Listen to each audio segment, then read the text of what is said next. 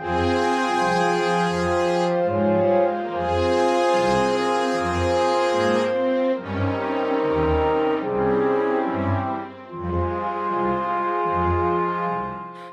und herzlich willkommen zur 18. Folge von den Kulturpessimisten. Ich begrüße den Erik. Hallo Erik. Hallo. Und auch der Stefan ist wieder mit dabei. Mm, hallo Christopher. Ja, und ich bin heute euer Moderator, wie immer. Und ähm, ja, nachdem wir gestern Abend äh, uns verausgabt haben beim ESC mit unserem Livecast, haben wir gedacht, da ist, steckt noch was drin, da, da können wir noch mehr. Und wir senden heute Abend schon wieder live und für die zeitsouveränen Hörer natürlich kein Unterschied. Ähm, außer, dass es jetzt vielleicht etwas länger gedauert hat, nachdem wir äh, zwei Specials hintereinander haben, dass wir mal wieder eine reguläre Folge senden. Also wer jetzt äh, der regulären Folge hinterhergetraut hat und gesagt hat, ah, ESC und Avengers, das war nicht für mich. Heute geht es wieder ganz normal mit dem ganz üblichen Wahnsinn weiter. Ja, zumal den Leuten jetzt wahrscheinlich wirklich langsam so der Feed überquillt, weil wir jetzt doch die Schlagzahl ganz schön hochgesetzt haben. Ja, also ich glaube, das wird sich auch in den nächsten Tagen nicht ändern. Wir haben mhm. äh, wieder tolle Sachen geplant. Können wir vielleicht gleich gerade mal ankündigen für die äh, Live-Hörer. Naja, lass es lieber sein. Also immer wenn du das angekündigt hast, was du gerade angekündigt haben willst, ist es dann nach hinten losgegangen. Ist, das ist kein gutes Omen, das anzukündigen. Ich bin nicht abergläubisch. Also zum dritten Mal starten wir jetzt den Versuch, eine Pony-Spezialsendung aufzuzeichnen. Und nachdem es die ersten zwei Male gescheitert ist, bin ich zuversichtlich, dass es dieses Mal klappt, weil wir dieses Mal eine Uhrzeit festgelegt haben und auch alle Beteiligten dran äh, daran äh, festhalten wollen. Und Genau, und es wird in den nächsten Tagen für die Live-Hörer am Donnerstag um 19.30 Uhr ähm, eine Pony-Spezialsendung geben. Und dann haben wir noch ein kleines weiteres Experiment geplant, das ich jetzt aber an dieser Stelle nicht verraten werde, weil das, äh, wie gesagt, ein Experiment ist und da ich noch nicht so viel über, drüber erzählen will. Mhm. Ähm, aber kommen wir doch gleich mal zu den Hauptthemen. Nachreichungen haben wir dieses Mal keine, beziehungsweise das mit dem Pony-Thema war ja eine Nachreichung. Und dann kommen wir gleich mal zu den Hauptthemen. Ähm, das erste große Thema, was wir haben, ist schon etwas länger her, aber nichtsdestotrotz sehr interessant. Gotham, die erste Staffel ist abgelaufen, schon ja vor etwa zwei Wochen, am 15. Mai. Und ähm, auf jeden Fall der Erik und ich haben Gotham geschaut.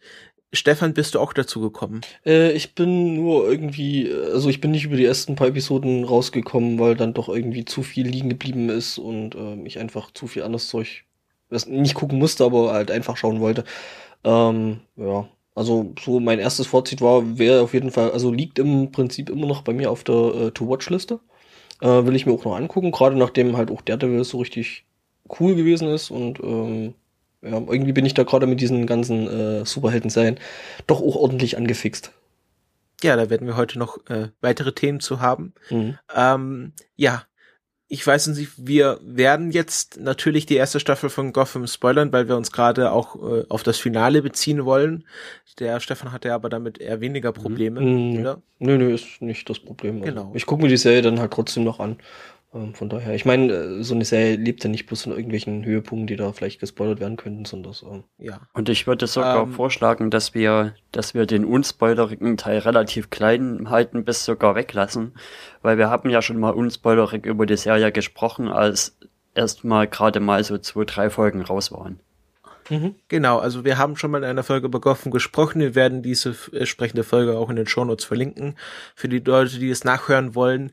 Ganz kurz, bei Gotham geht es darum, dass sozusagen die Vorgeschichte von Batman erzählt wird, beziehungsweise die Geschichte von Gotham äh, zu einer Zeit, als Batman noch ein kleiner Junge war, also als er noch ein kleiner Bruce Wayne war.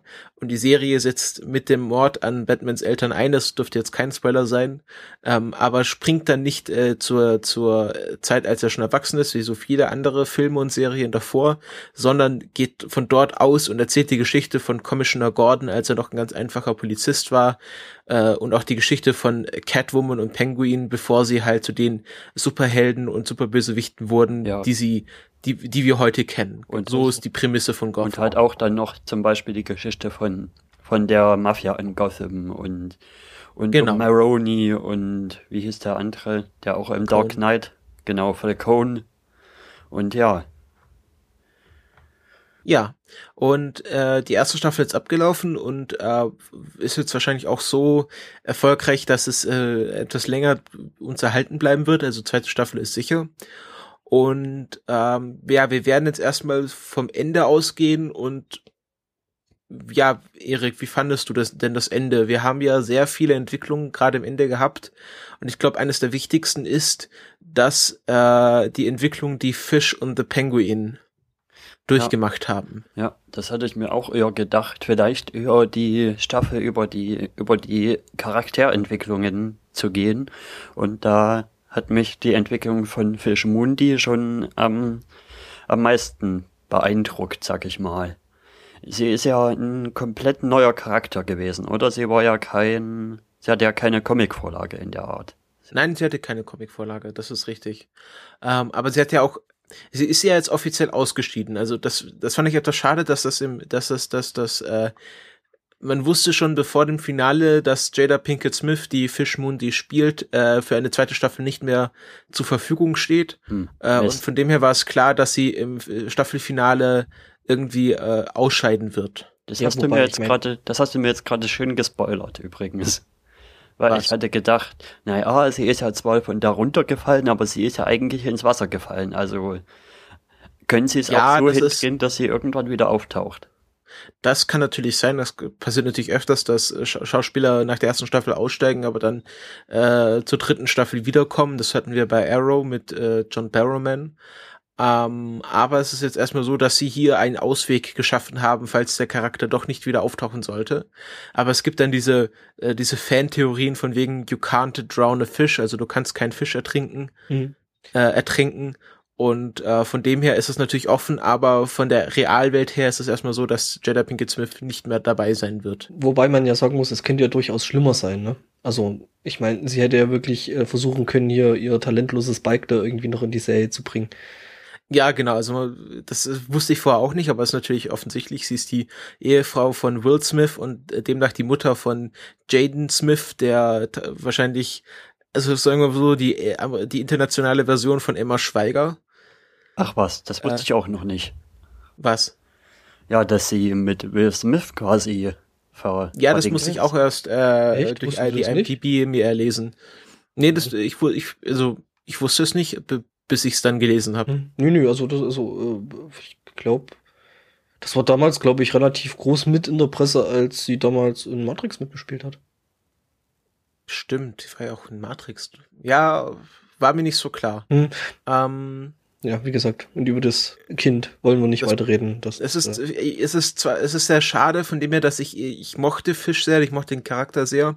Gerade ihre Entwicklung, die sie auf der, äh, auf der Insel durchgemacht hat mit, äh, mit dem Dollmaker, also dem, dem, ähm, diesem verrückten Arzt, der Menschenteile äh, aneinander baut, also so eine Art Frankenstein, Schönheitschirurg.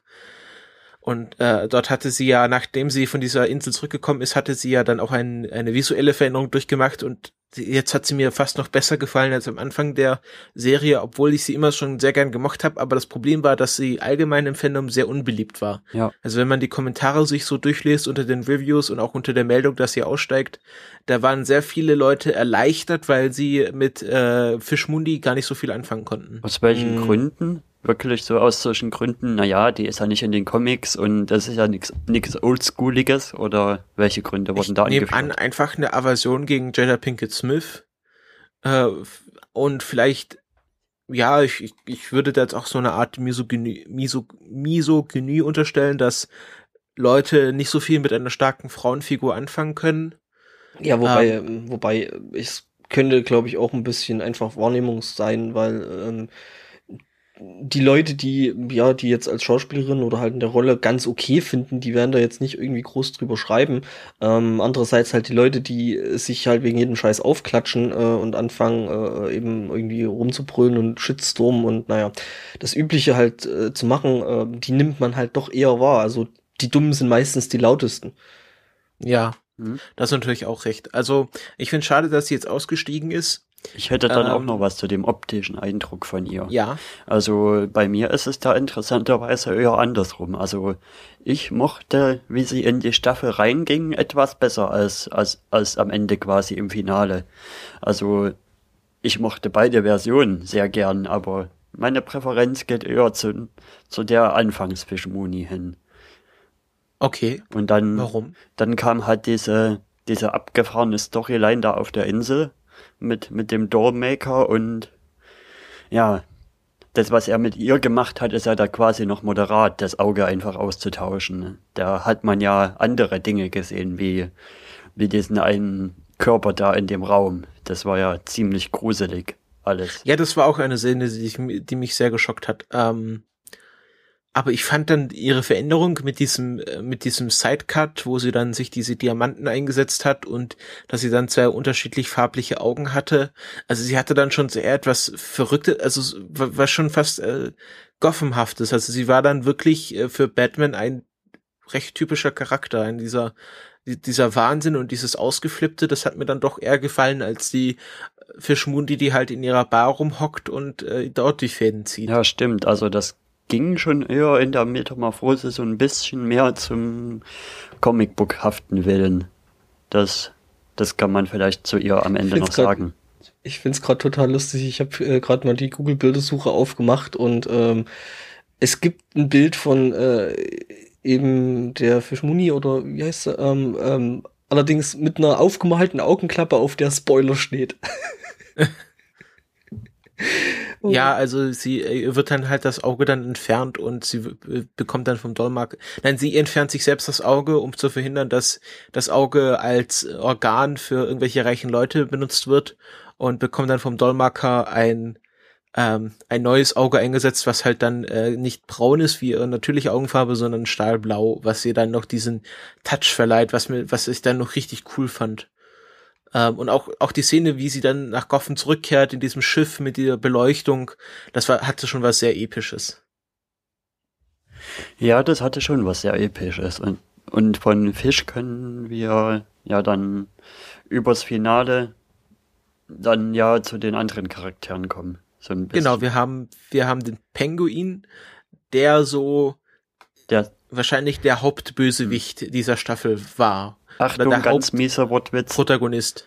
Der sich im Finale einen Fisch gefangen hat. Ja, mehr, mehr einen Fisch weggeworfen hat. Sich des Fisches entledigt hat. Ähm, aber natürlich die, äh, die, die, äh, die, wie heißt es, die Metaphern sind klar, der, der Pinguin und der Fisch und äh, Pinguine essen ja Fische und er hat sozusagen äh, den Fisch aufgegessen und ausgespuckt und ist jetzt äh, der König von Gotham, also der selbsternannte König von Gotham, hat natürlich jetzt sehr viel Macht äh, bekommen über die Staffel hinweg, auch wieder immer wieder verloren. Es war immer sehr schön zu sehen, wie er äh, Macht gewonnen hat, die ihm dann wieder sofort genommen wurde und es war ein ständiges Auf und Ab. Äh, ja, aber das, das hat mir sehr gut gefallen. Das Ab war halt nicht so tief wie das Auf davor. Er hat das schon immer sehr klug gespielt. Also ja. das ist schon so ein bisschen der Trope vom Tellerwäscher zum Millionär da mit drin irgendwie. Genau. Ja, also so haben sie ja die Staffel aufgebaut, dass am Anfang äh, seine komplette Macht verliert und dann als Tellerwäscher anfängt und dann äh, sein erklärtes Ziel ist, äh, der mächtigste Mann in Gotham zu werden. Und die klassischen, auch es ist ja sehr schön zu sehen, wie er die klassischen äh, Mafia-Familien Falcone und äh, Maroni gegeneinander ausgespielt hat und einen Mafia-Krieg angezettelt hat. Das war äh, sehr schön zu sehen, wie dieser Plan einfach auch aufging. Ja. Naja, obwohl und, am Anfang hatte er ja auch nicht wirklich viel Macht, bevor das Ganze passiert ist. Er war ja quasi bloß ein unterster Handlanger von Fisch, die ja auch bloß die Hand von Falcone am Anfang war. Ja, ja. Und ähm, ja, und äh, also die, die, wie, wie, wie heißt er? Er heißt äh, Robin Taylor Lord, Lord, Robin Lord Taylor? Glaube ich heißt er, der Schauspieler. Und die, wie er Fisch, äh, wie er den Penguin darstellt, das gefällt mir sehr. Also es ist fast, fast die beste Rolle in der Serie bis jetzt. Oh ja, ja also ich finde, ich finde den A unglaublich gut gecastet. Also der hat halt schon irgendwo sie so diesen doch sehr, sehr netten, völlig durch den Touch, äh, äh, was die Figur halt auch so irgendwie ganz nett macht und äh, weicht, also was ich halt irgendwie ganz nett finde, äh, äh, bei der Art und Weise, wie halt ähm, die Serie mit dem Pinguin umgeht, ist, äh, dass halt nicht dieses äh, Burtoneske oder beziehungsweise was man noch aus den alten Serien kennt, ähm, dass die halt so, also dass der Pinguin so extrem verformt ist. Also gerade gerade in der Burton-Verfilmung ist das ja ganz, ganz extrem. Ja, er hat ja, er hat ja schon äh, das Handicap, dass er watschelt, weil er halt äh, steife Beine hat. Ja, schon, aber jetzt nicht so, also nicht so extrem halt wie äh, im Burton, wo du halt ja irgendwie den. Ja, also Burton war schon extrem. Es gibt dann auch Versionen, wo er kein Monokel trägt, sondern sich einen Flaschenboden ins Auge gerammt hat und das dann als Monokel trägt. Das war in den äh, Spielen so dargestellt. Mhm. Ähm, es ist schon etwas weniger unrealistisch wie bei Burton, bei den Burton-Filmen, aber natürlich hat halt dieses Typ, die, er hat dieses typische Pinguin, aber halt 30 Jahre jünger. Mhm. Also er ist ja irgendwie so jetzt Mitte 20, Anfang 30, ähm, wesentlich, wesentlich dünner als der klassische Pinguin, wie er sonst immer dargestellt wird. Ähm, ja, und auch, auch mit wesentlich weniger Macht. Also er hatte dann, ich fand seine Mutter noch sehr toll, ähm, gespielt von Lily Kane, kennt man vielleicht aus äh, Unbreakable Kimmy Schmidt, wo sie die Vermieterin spielt. Ja, die Mutter ist ähm, toll.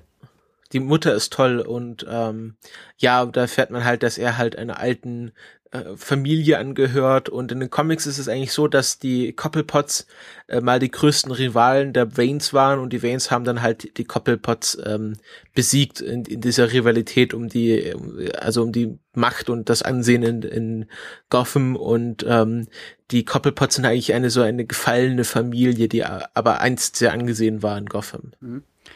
Zum Pinguin habe ich noch einen Punkt zu bringen, den, den Emergency Awesome in der Art schon so ein bisschen gebracht hat. Von wegen, dass das Gotham da auch immer sehr ambivalent ist mit, wie es mit seinen Charakteren umgeht. Also, du hast nicht so wirklich, du hast zwar klar von den Comics her, wer, wer mal ein Willen sein wird und wer mal auf der guten Seite stehen wird, aber sie hantieren da immer hin und her, wer mit, wer gerade Protagonist und Antagonist ist. Also für die Staffel ist zum Beispiel der Penguin für mich eher auf der Protagonistenseite anzusiedeln. Ja, auf jeden Fall. Er ist nicht der typische Antagonist. Ähm, was aber auch wirklich niemand so wirklich in Gotham ist, das ist ja der Sinn dieser Serie, dass die Linien zwischen Gut und Böse verschwimmen und dass man nicht wirklich sagen kann, wer ist jetzt gut, wer ist jetzt böse.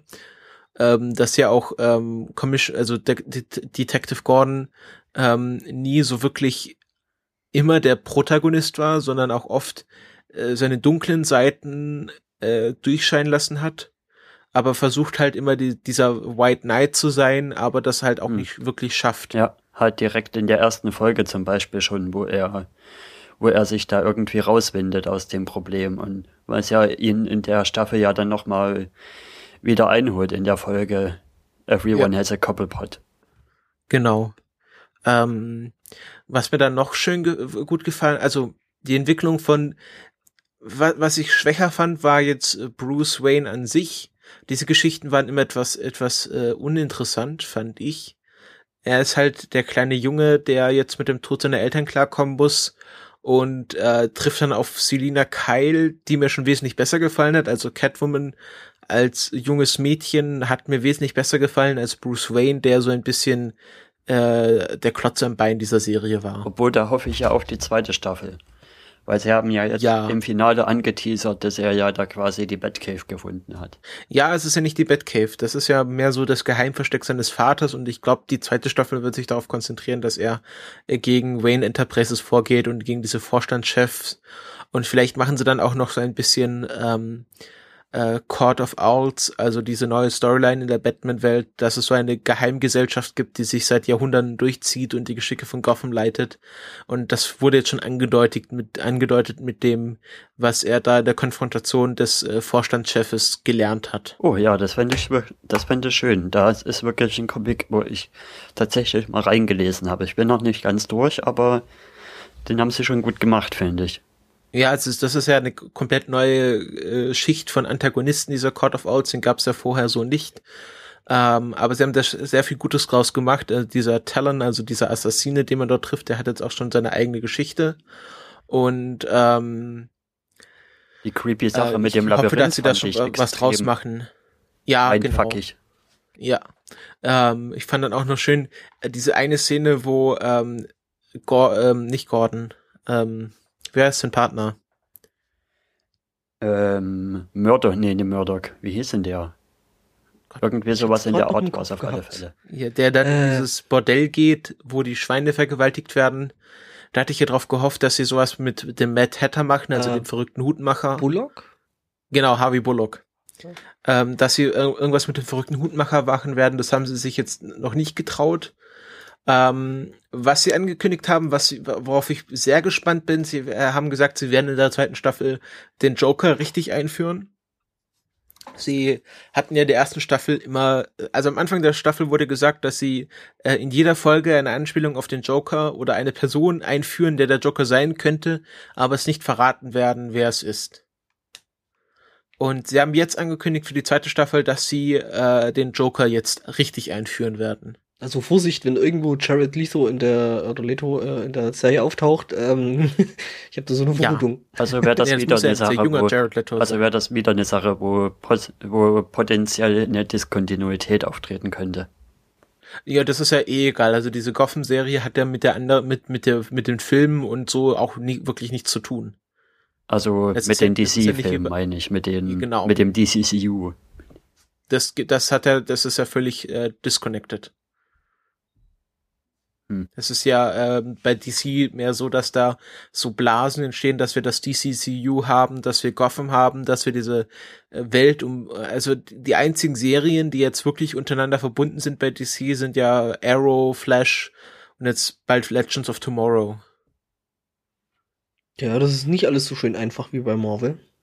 Ja, aber ich würde nicht sagen, dass Marvel einfach zu verstehen ist. Ja, ja. Nee, äh, ich würde mal sagen, beides hat seine Vor- und Nachteile. Bei, bei Gotham ja. hast du halt das in dem Sinne einfacher, dass du nicht, um 100% von der einen Serie zu verstehen, alles andere gesehen haben musst.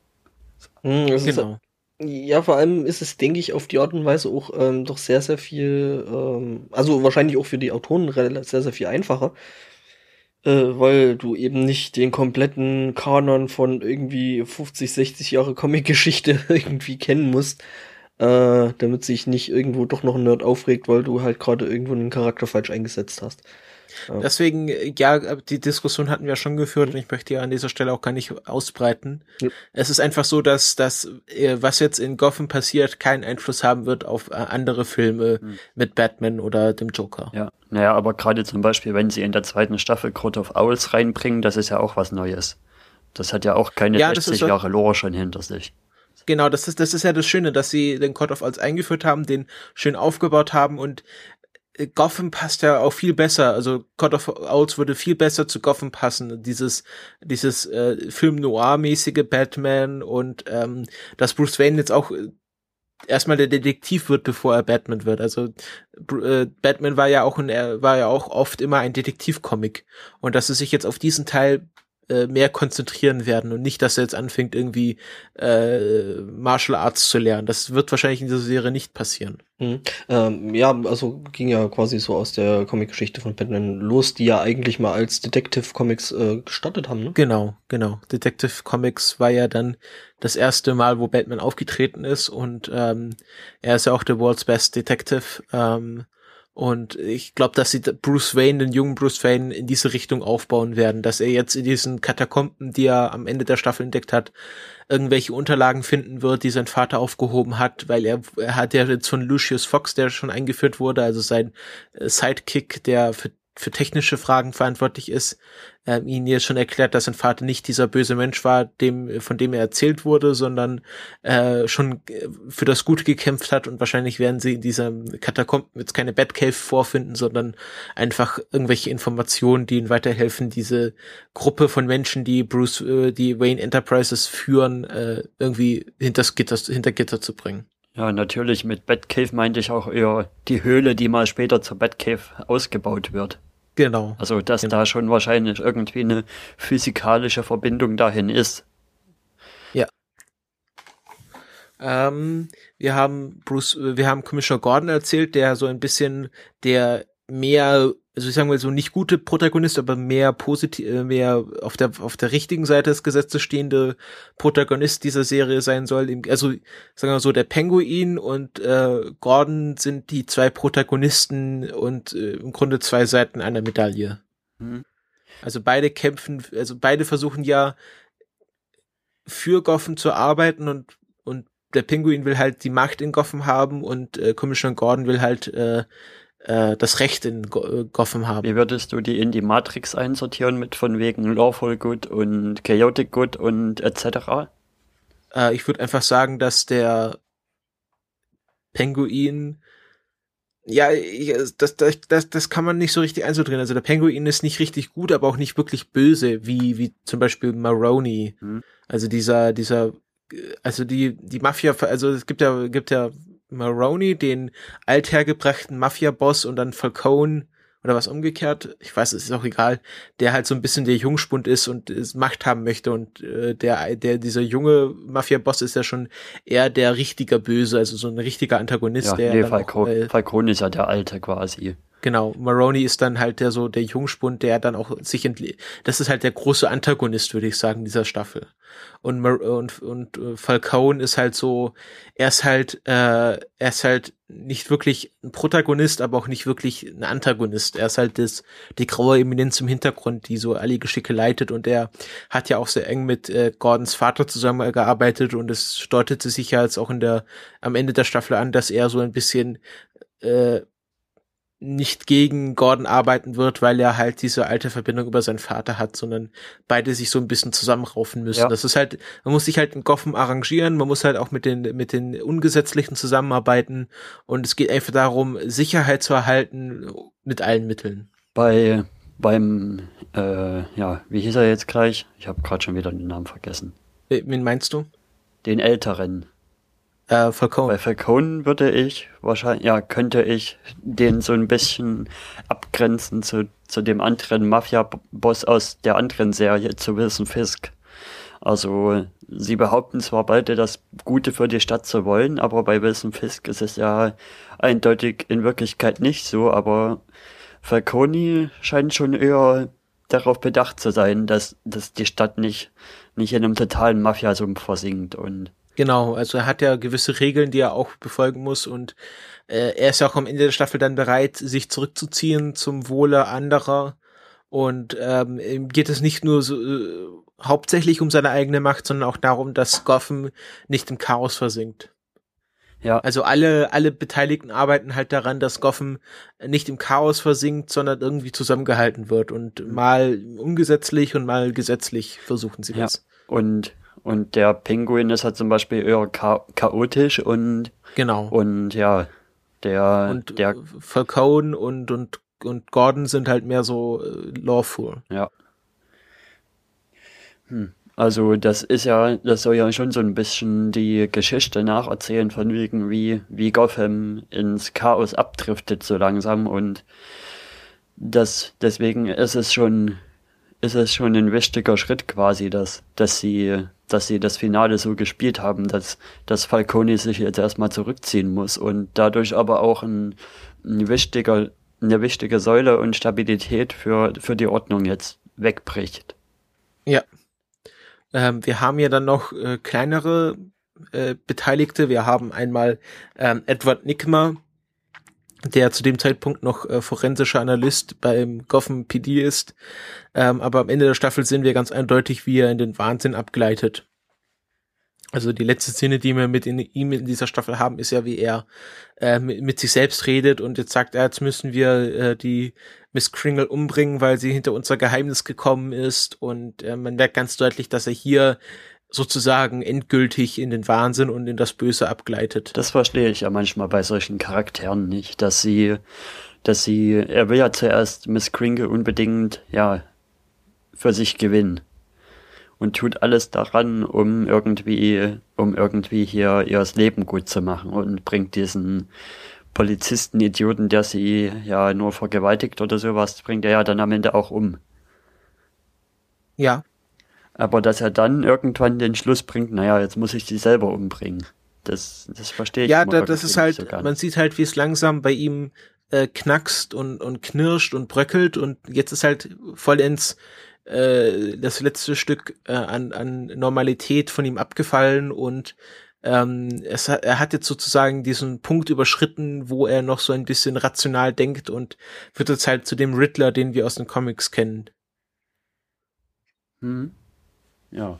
Ähm, wir haben dann noch ähm, äh, äh, am Anfang der Serie ist ja noch seine Freundin hier, ähm, wie heißt sie?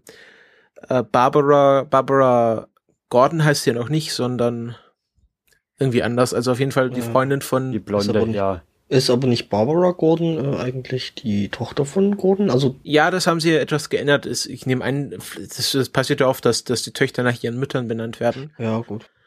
Also auf jeden Fall, also die, die Mutter ist ja in den Comics kaum vorhanden. Mhm. Und hier ist es halt äh, erstmal Gordons Freundin, äh, die dann vom Ogre entführt wird äh, und äh, dann auch irgendwie in den Wahnsinn abgleitet, dass ja. sie dann ihn dazu bringt, ihre Eltern umzubringen, weil die Eltern sie irgendwie nicht unterstützt haben. Und am Schluss versucht, versucht sie ja dann auch noch äh, äh, Lee Thompson, also die neue Freundin von Gordon, umzubringen, weil sie halt neidisch ist und äh, ja, wird jetzt auch zu so einem homicidal Maniac, also so einem verrückten, ver zu so einer verrückten Mörderin. Ich weiß noch nicht ganz genau, welche Figur sie da irgendwie draus machen wollen. Vielleicht ist das jetzt die Harley Quinn von Gotham. Äh, das könnte ich mir gut vorstellen und äh, dass sie dann so eine Geschichte draus hm. drehen. Ich fand ja in der ersten Staffel ihre hat sie nicht eine allzu gute Figur abgegeben. Bis dahin schon nicht und und durch die Ogre-Storyline in der ersten Hälfte wirkte sie auch eher so ein bisschen sehr unglücklich geschrieben. Ja, also genau, also ich fand Barbara Gordon nicht so gut gemacht. Also sie hat jetzt eine sehr interessante Entwicklung durchgemacht, aber bis dahin war sie eher, ich würde sagen, langweilig einfach nur. Hm. So halt immer so ein bisschen depressiv und ah und oh und wie geht's so schlecht und äh, treibt so ein bisschen durch die durch diese Handlung durch, aber wirklich was macht tut sie ja auch nicht. Da fand ich die die andere, die Forensikerin schon schon interessanter. Ja ja klar, gespielt von Morena Baccarin. Äh, Firefly-Fans kennen sie als äh, als Kurtisane. Sie spielt auch in Flash eine kleine Rolle. Ähm, äh, also ich bin da sehr großer Fan von ihr und sie macht auch in dieser Serie eine sehr gute Aufmachung. Ähm, sie spielt halt diese Ärztin und äh, die dann die Freundin von Gordon, nachdem Barbara ihn verlassen hat und macht das schon wesentlich besser als als Barbara. Ja, gefällt mir sehr schön. Ich weiß noch nicht, worauf sie damit hinaus wollen.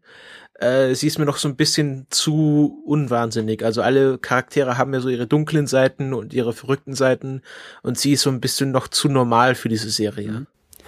Da wird auch irgendwas passieren. Ein was, was ich ein bisschen schade fand, was mir ein bisschen zu kurz kam am Ende doch, war, war Arkham. Also sie haben ja über dem, über den Mid-Season-Teil haben sie ja so aufgebaut, dass dass Gordon jetzt nach Arkham muss, aber da war ja relativ schnell wieder raus.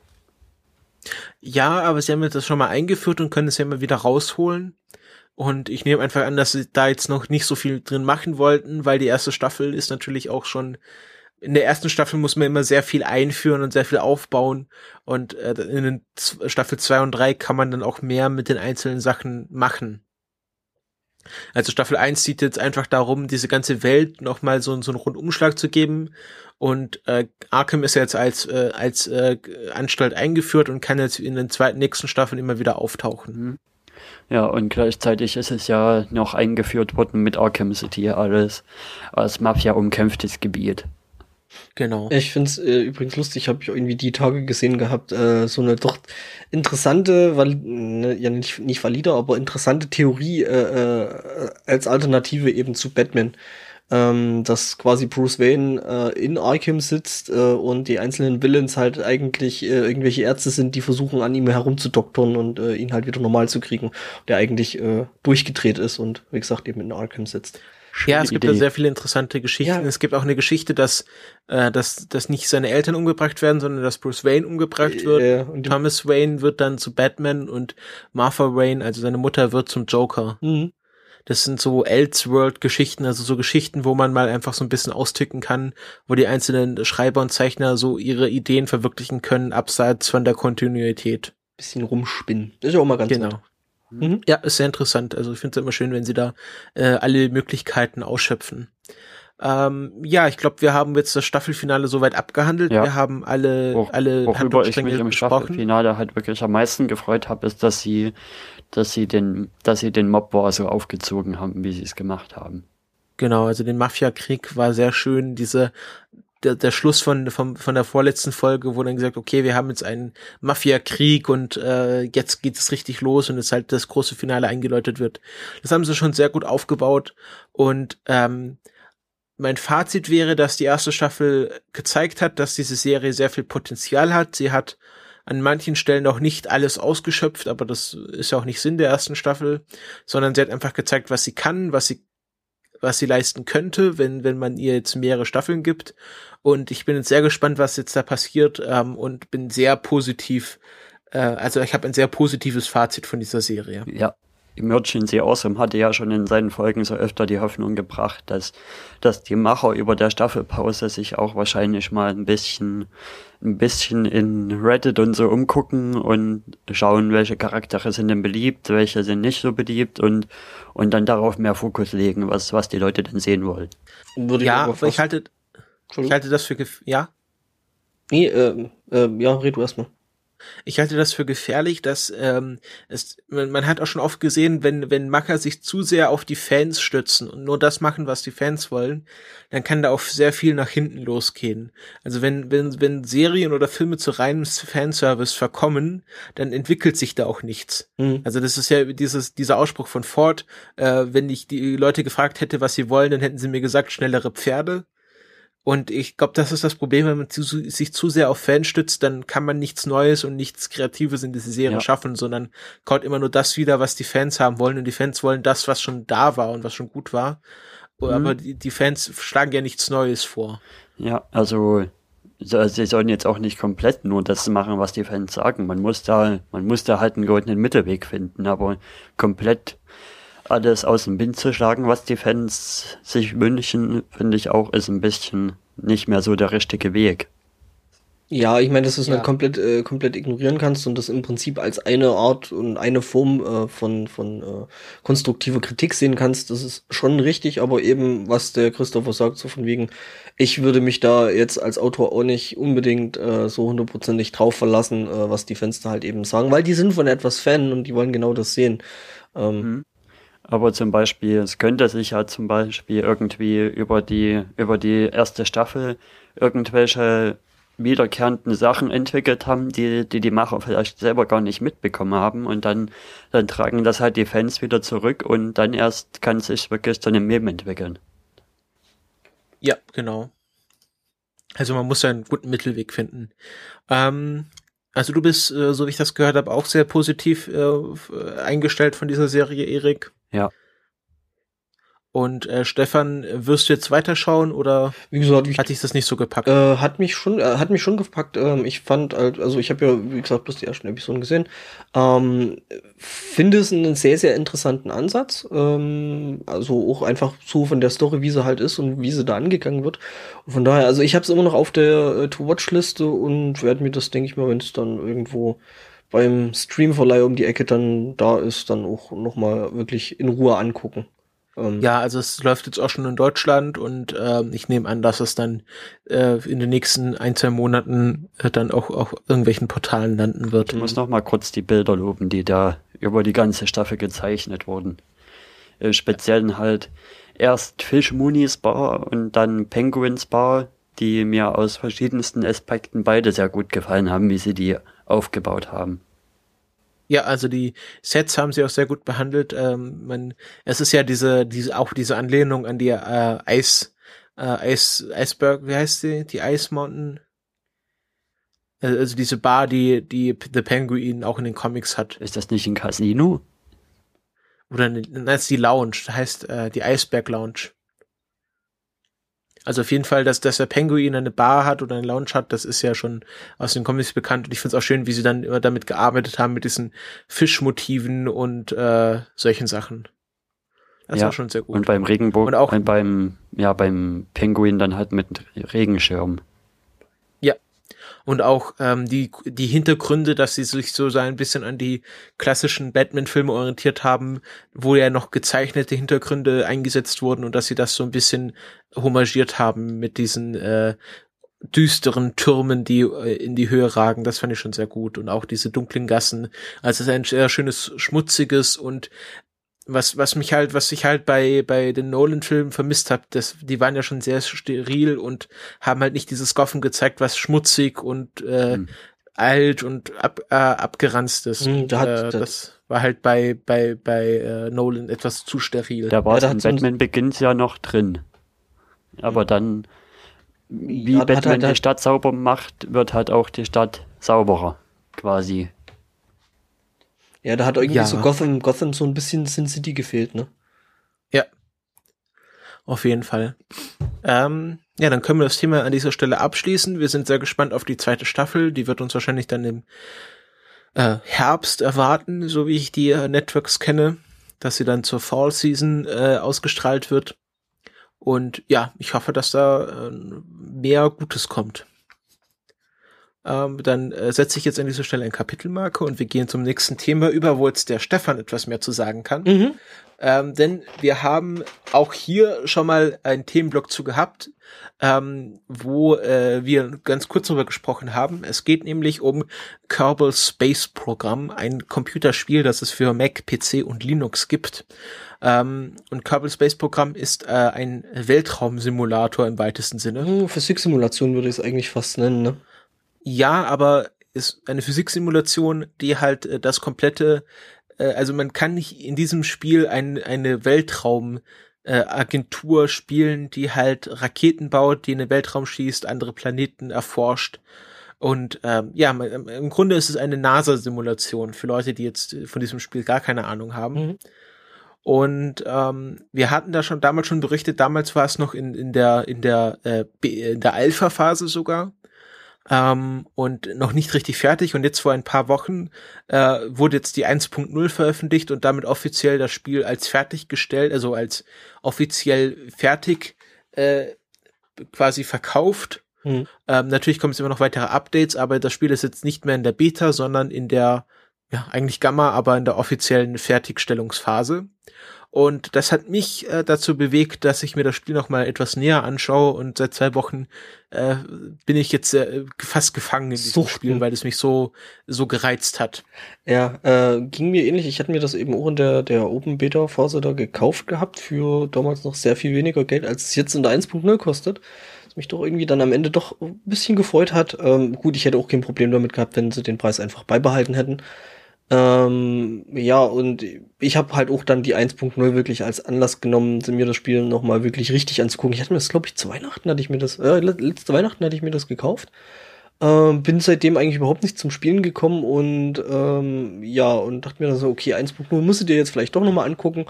Und ja, spiele jetzt auch immer wieder mal irgendwie abends noch äh, auf eine Stunde oder zwei oder jetzt auch mal am Wochenende irgendwie doch eine ganze Ecke länger. Also die eine Session, die erste, die ich da irgendwie gemacht habe, dann da habe ich mich irgendwie äh, abends um neun hingesetzt und äh, ich glaube, es war irgendwie früh halb drei. Äh, da hatte ich dann keine Lust mehr. Also ist ein sehr, sehr packendes, sehr, sehr fesselndes Spiel. Aber auch sehr, sehr schwer. Also die Lernkurve zieht sehr ja. schnell, sehr stark an. Ja.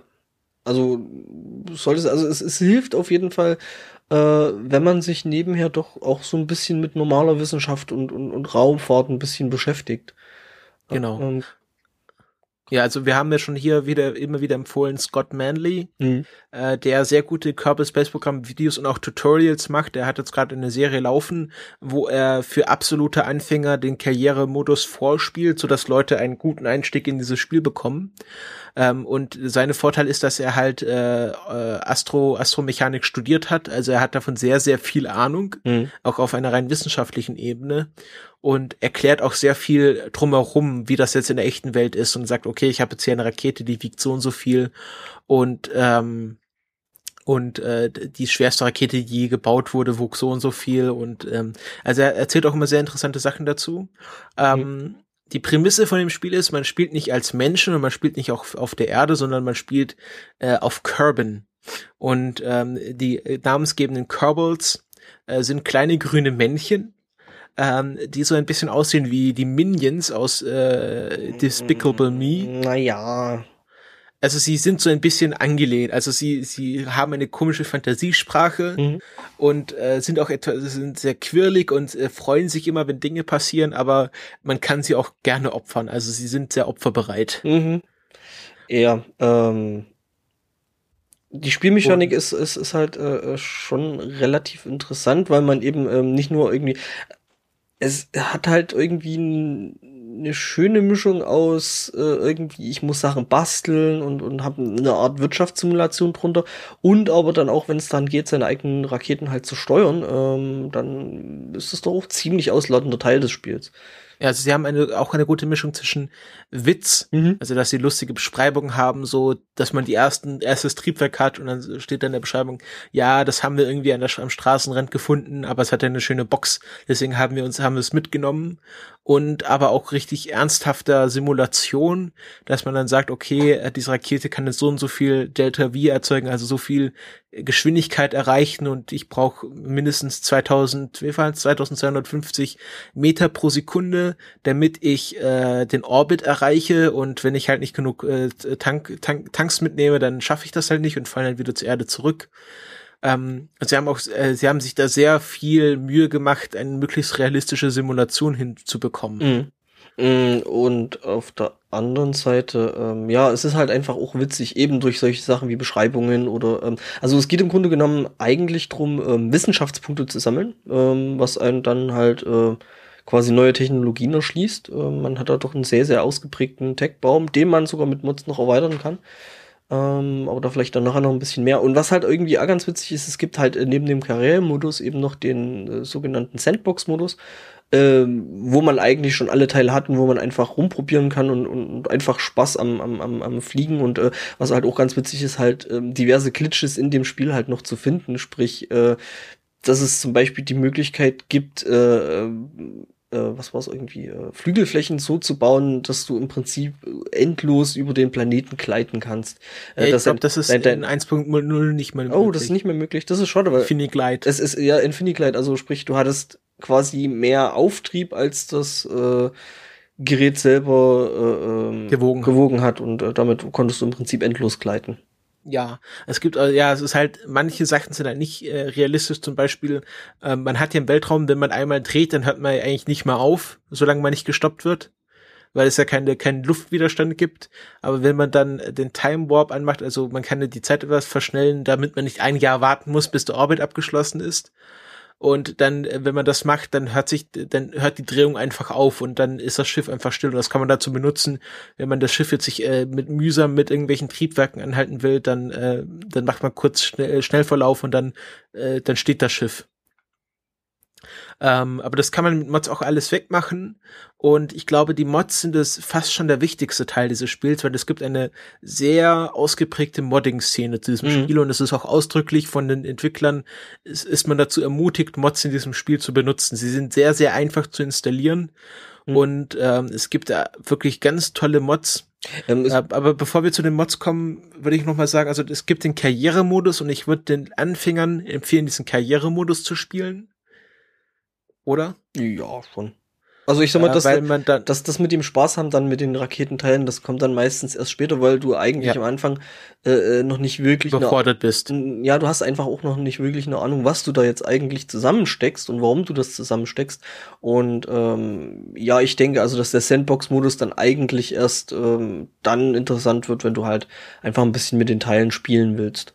Genau, du hast im Karrieremodus hast du Verträge, die du abschließen kannst. Davon bekommst du Wissenschaft, ähm, Geld und Reputation und ähm, äh, dann kannst du äh, mit Strategien zum Beispiel, dass du sagst, okay, für so und so viel Reputation bekomme ich dann einen Science-Punkt, also dass du es dann eintauschen kannst.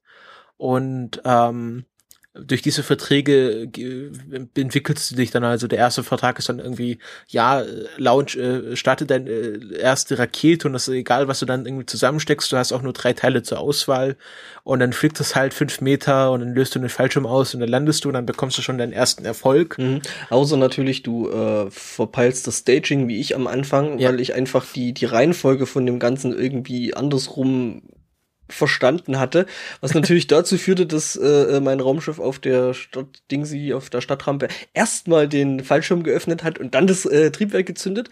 Ähm, war jetzt nicht. Das ist natürlich unvorteilhaft. Äh, total, ja, weil auf der einen Seite erzeugst du halt Druck und auf der anderen Seite äh, bremst dich halt direkt wieder aus und äh, das Ding war dann unflie äh, unfliegbar und äh, ja, Das ist dann. Ja, und dann, aber dann bist du halt ganz schnell, wenn du dann den ersten Orbit erreicht hast, dann kommt gleich der Auftrag, jetzt landest du erstmal auf dem Mond. Und das ist dann halt schon eine ganz andere Geschichte, weil dann musst du nicht nur hochkommen, sondern auch so runterkommen, dass das Schiff heile bleibt. Mhm. Und du kannst auf dem Mond schlecht Fallschirme benutzen. Mhm. Weil ähm, da es gibt halt keine Atmosphäre auf dem Mond. Ja, äh, außerdem halt äh, äh so du musst dich schon mal von einem sich bewegenden äh, Körper, ja. Himmelskörper, zu einem anderen sich äh, anders bewegenden Himmelskörper äh, dein, dein Schiff steuern, was halt auch nicht ganz so ähm, einfach ist. Dann musst du halt schauen, dass du den richtigen Manöver einleitest. Mhm. Das kannst du ja auch planen oder du kannst ja. Manövermarken äh, setzen, wo du dann im Vorhinein rausplanst, okay, ich muss jetzt in diese Richtung so und so viel beschleunigen. Dann äh, fliege ich quasi aus der Umlaufbahn raus und lande dann in der Umlaufbahn des Mondes. Und wenn ich dann dort bin, muss ich halt abbremsen, damit ich, damit ich halt am Mond hängen bleib durch die Schwerkraft. Mhm. Und dann muss ich halt äh, noch genü genügend Treibstoff haben, damit ich äh, langsam auf dem Mond landen kann und auch wieder wegkomme. Mhm. Weil äh, wenn du da auf dem Mond gelandet bist, musst du auch irgendwie wieder zurück zu Kerbin, um dort deine Wissenschaft einzulösen. Und ähm, man muss halt sehr, sehr viel planen und es werden wahrscheinlich sehr, sehr viele Fehlschläge geben. Mhm. Also äh, es gibt sehr wahrscheinlich sehr viel tote Kerbals, äh, einfach aus dem Grund, weil am Anfang eben nicht alles so funktioniert, wie du das gerne hättest. Es gibt zum Beispiel auch den Teil, was halt früher eine Mod war, ähm, Deadly Reentry. Ähm, sprich, du hast halt eine, eine, eine Atmosphäre mit Widerstand, mit Luftreibung und allem drum und dran. Äh, ja, und wenn du dein Schiff halt äh, da jetzt nicht richtig ausstattest, zum Beispiel mit Hitzeschilden, dann kann es halt sein, dass du beim Wiedereintritt einfach verglühst. Ähm, das ist halt am Anfang noch nicht so schlimm, weil wenn du halt nur einen Orbit erreicht hast, dann bist du noch nicht so schnell, dass die, irgendwie die Atmosphäre dir wirklich gefährlich werden könnte. Aber wenn du dann quasi aus dem Orbit von der Sonne zurückkommst, dann hast du halt eine Geschwindigkeit von 7000 Metern die Sekunde. Und wenn du dann in die Atmosphäre eintrittst, dann wird das schon äh, etwas ungemütlicher. Mhm. Ähm, übrigens, äh, der, der Mr. ICE im Chat, der sagt, äh, die Musik ist auch schön. Ja, hast recht. Äh, äh, Gerade das, wenn du es wirklich das erste Mal schaffst, ich glaube über 75.000 Meter. 70.000 70 Meter, ist, ist quasi die Grenze, wo du dann äh, im Weltraum bist und dann äh, ändert sich halt die Musik und so. Ja, und dann schon kommt, cool. Kommen auch diese Wahlgesänge und das ist schon eh das erste Mal dann was das wahrscheinlich das erste große Erfolgserlebnis ist, zwei Objekte im Weltraum aneinander docken. Das ist nämlich eine Frickelarbeit. Nee, ich glaube, das erste große Erfolgserlebnis dabei ist schon erstmal irgendwie so den ersten stabilen Orbit zu schaffen. Ja, das ist das schaffen relativ einfach, aber dann ah. startest du quasi dein erstes Schiff. Das ist dann im Orbit, das ist dann okay, dann startest du das zweite Schiff und dann musst du schauen, dass die beiden aufeinandertreffen. Mhm. Und dann hast du so, dann musst du halt so, okay, jetzt habe ich hier fünf Kilometer Abstand und wenn du dann bist, muss ich abbremsen, weil ich ja viel zu schnell bin. Und dann muss ich mit den äh, kleinen RCS-Thrustern, also das sind so kleine Gasdüsen, womit man dann sehr fein navigieren kann. Und dann hast du halt so Sachen, okay, jetzt bin ich bei 2000 Metern die Sekunde und jetzt muss ich halt auf 0,1 Meter die Sekunde genau an dieses Schiff andocken.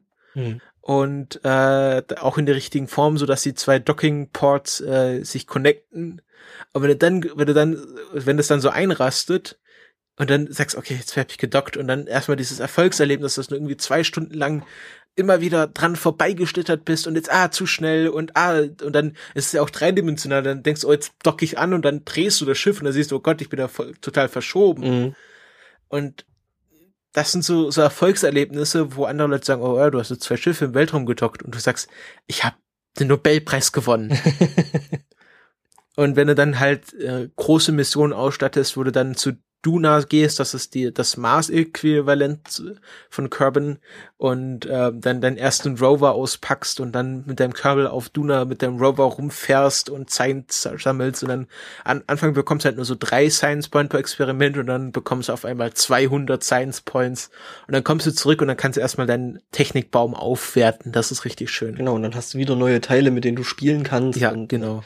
Ja, es gibt dann am Schluss auch noch äh, nukleare Raketen, also dass du dann nicht mehr, also äh, normale Raketen funktionieren ja mit zwei Komponenten, einmal einem Flüssigtreibstoff und äh, einem Oxidizer. Also da du ja keine Luft im Weltraum hast, musst du quasi das brennbare Material komplett mitnehmen. Und nukleare Raketen funktionieren halt nur mit Flüssigstickstoff, äh, flüssigen äh, Brennstoff, der dann durch den nuklearen Kern geschoben wird und dadurch halt Energie erzeugt wird, die dich dann halt voranbringt. Und das ist dann halt schon sehr advanced und damit kannst du halt richtig coole Sachen machen. Genau. Ähm, die Dinger haben natürlich auch wieder Nachteile. Die werden nämlich ganz gut heiß. Das heißt, du musst dein Schiff ja. wieder mit entsprechenden äh, Radiators äh, ausstatten. Die ist nicht im, die ist nicht im äh, normalen Modus gibt. Ah, okay.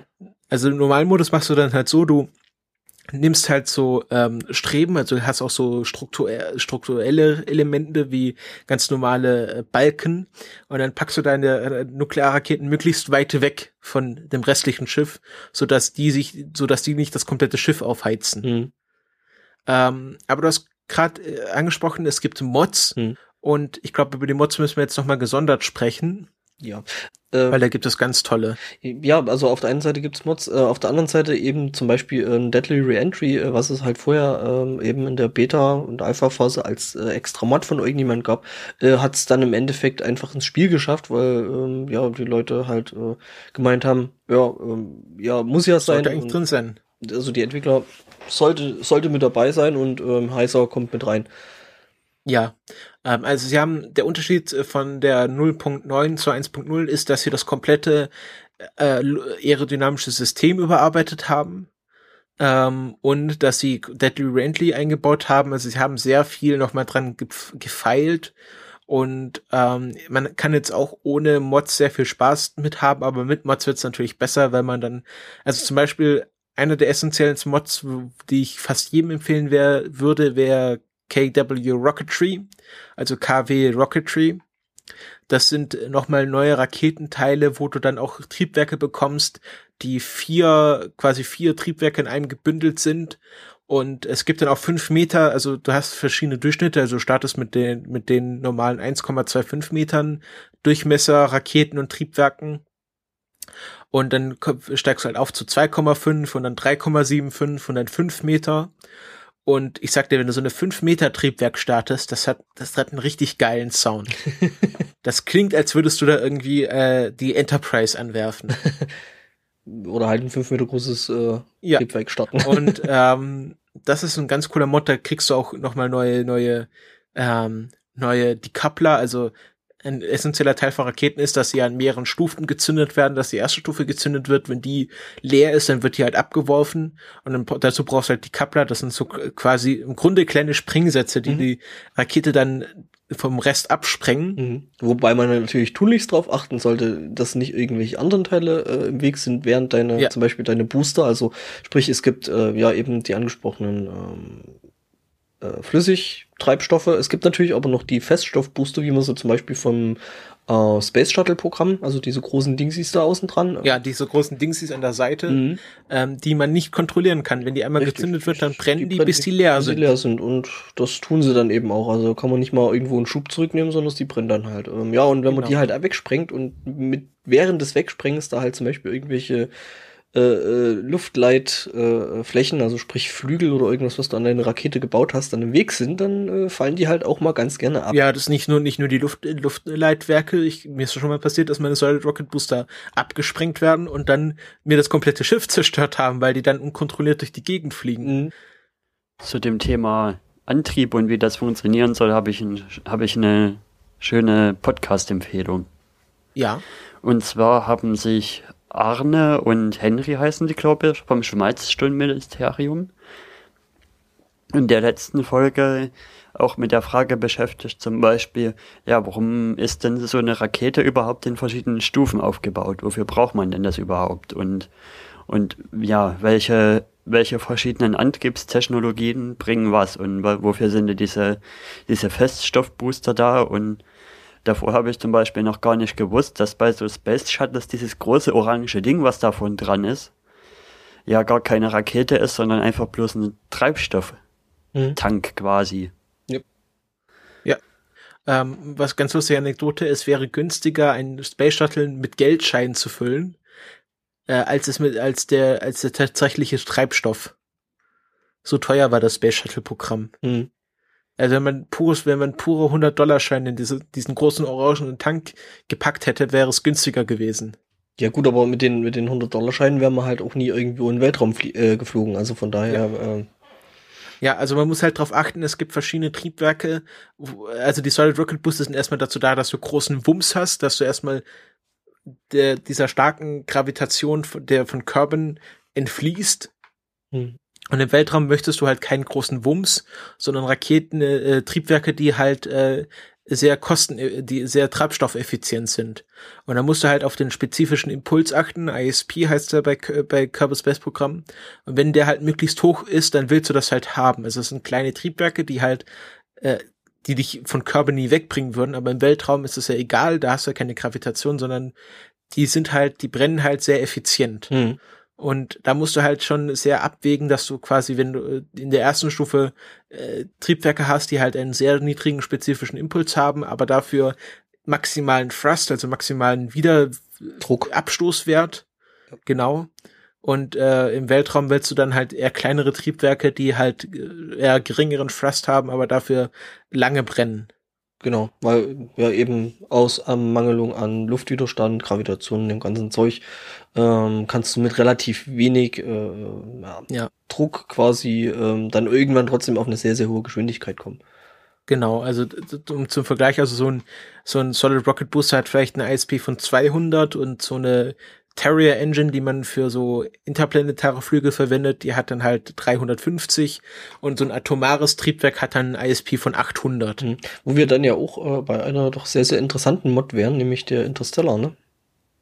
Ja, genau. Interstellar ist dann eine sehr umfassende Mod, die das Spiel äh, um Warp-Technologie erweitert. Also man arbeitet darauf hin, dass man irgendwann einen Warp-Antrieb hat, womit man dann ohne dass man sich um irgendwelche Orbits kümmern muss, quasi in einer geraden Linie von Planet zu Planet fliegen kann.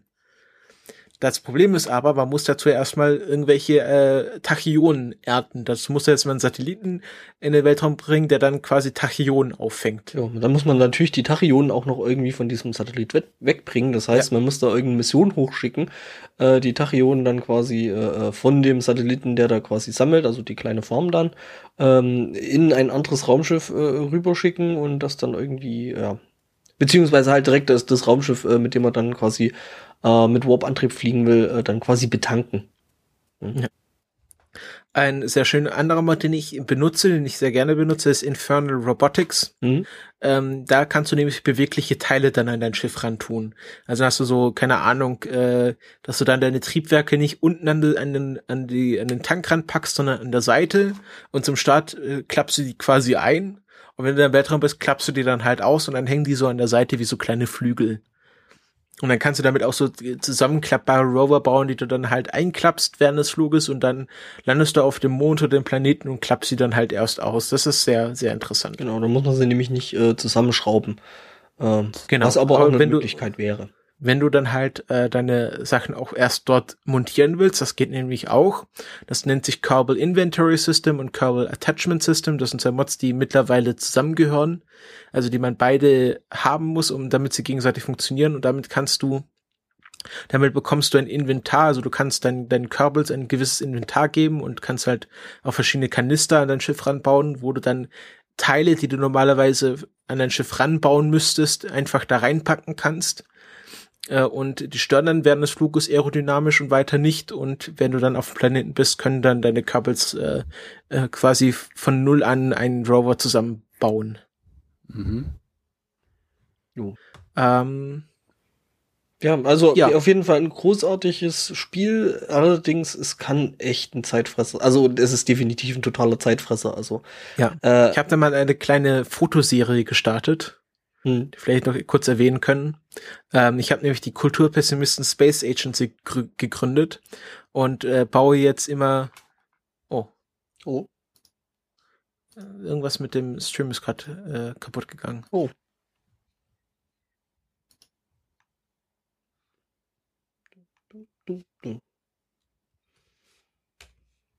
Communication Error. Okay. Jetzt connectet er nicht mehr. Jetzt. Ja, ist wieder da. Ja, ich hätte dann noch eine Frage halt.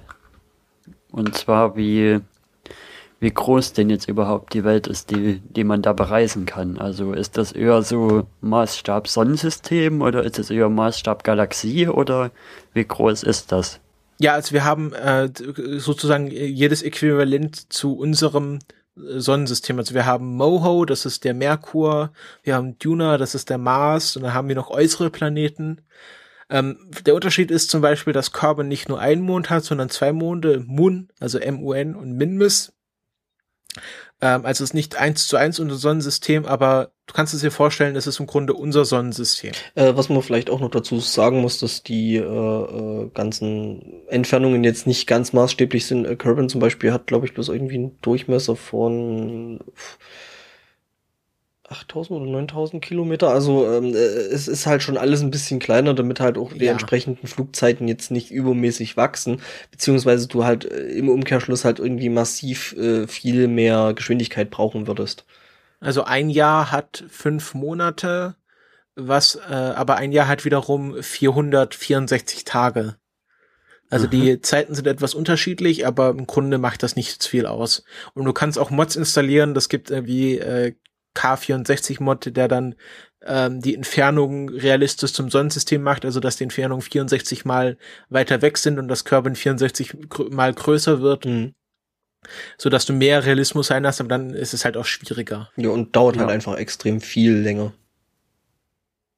Es gibt dann auch Mods, die äh, auf den Realismus ausgelegt ist. Äh, ein berühmter Mod dazu ist Tech Life Support. Also, dass du nicht nur darauf achten musst, dass du genügend Sprit und Elektrizität hast, sondern dass jetzt auch deine Kerbals äh, Wasser und Essen brauchen und Abfallwasser produzieren und äh, dass äh, genug immer genug Wärme äh, da ist und dass es nicht zu heiß wird und ähm, das damit kannst du das Spiel auch nochmal realistischer machen. Ja, aber halt über das eine Sternsystem geht's aktuell nicht hinaus oder was? Nein, du kannst dir noch weitere Planeten auch hinzumodden, aber darüber hinaus geht es. Es ist, kein, es ist nur ein, ein, ein Sonnensystem. Was aber auch reicht. Also ich glaube, damit bist du eine Weile beschäftigt. Hm. Und es gibt noch eine, ähm, also auch eigentlich finde ich eine relativ äh, äh, ja, realistische Mod dafür, die nennt sich äh, KOS.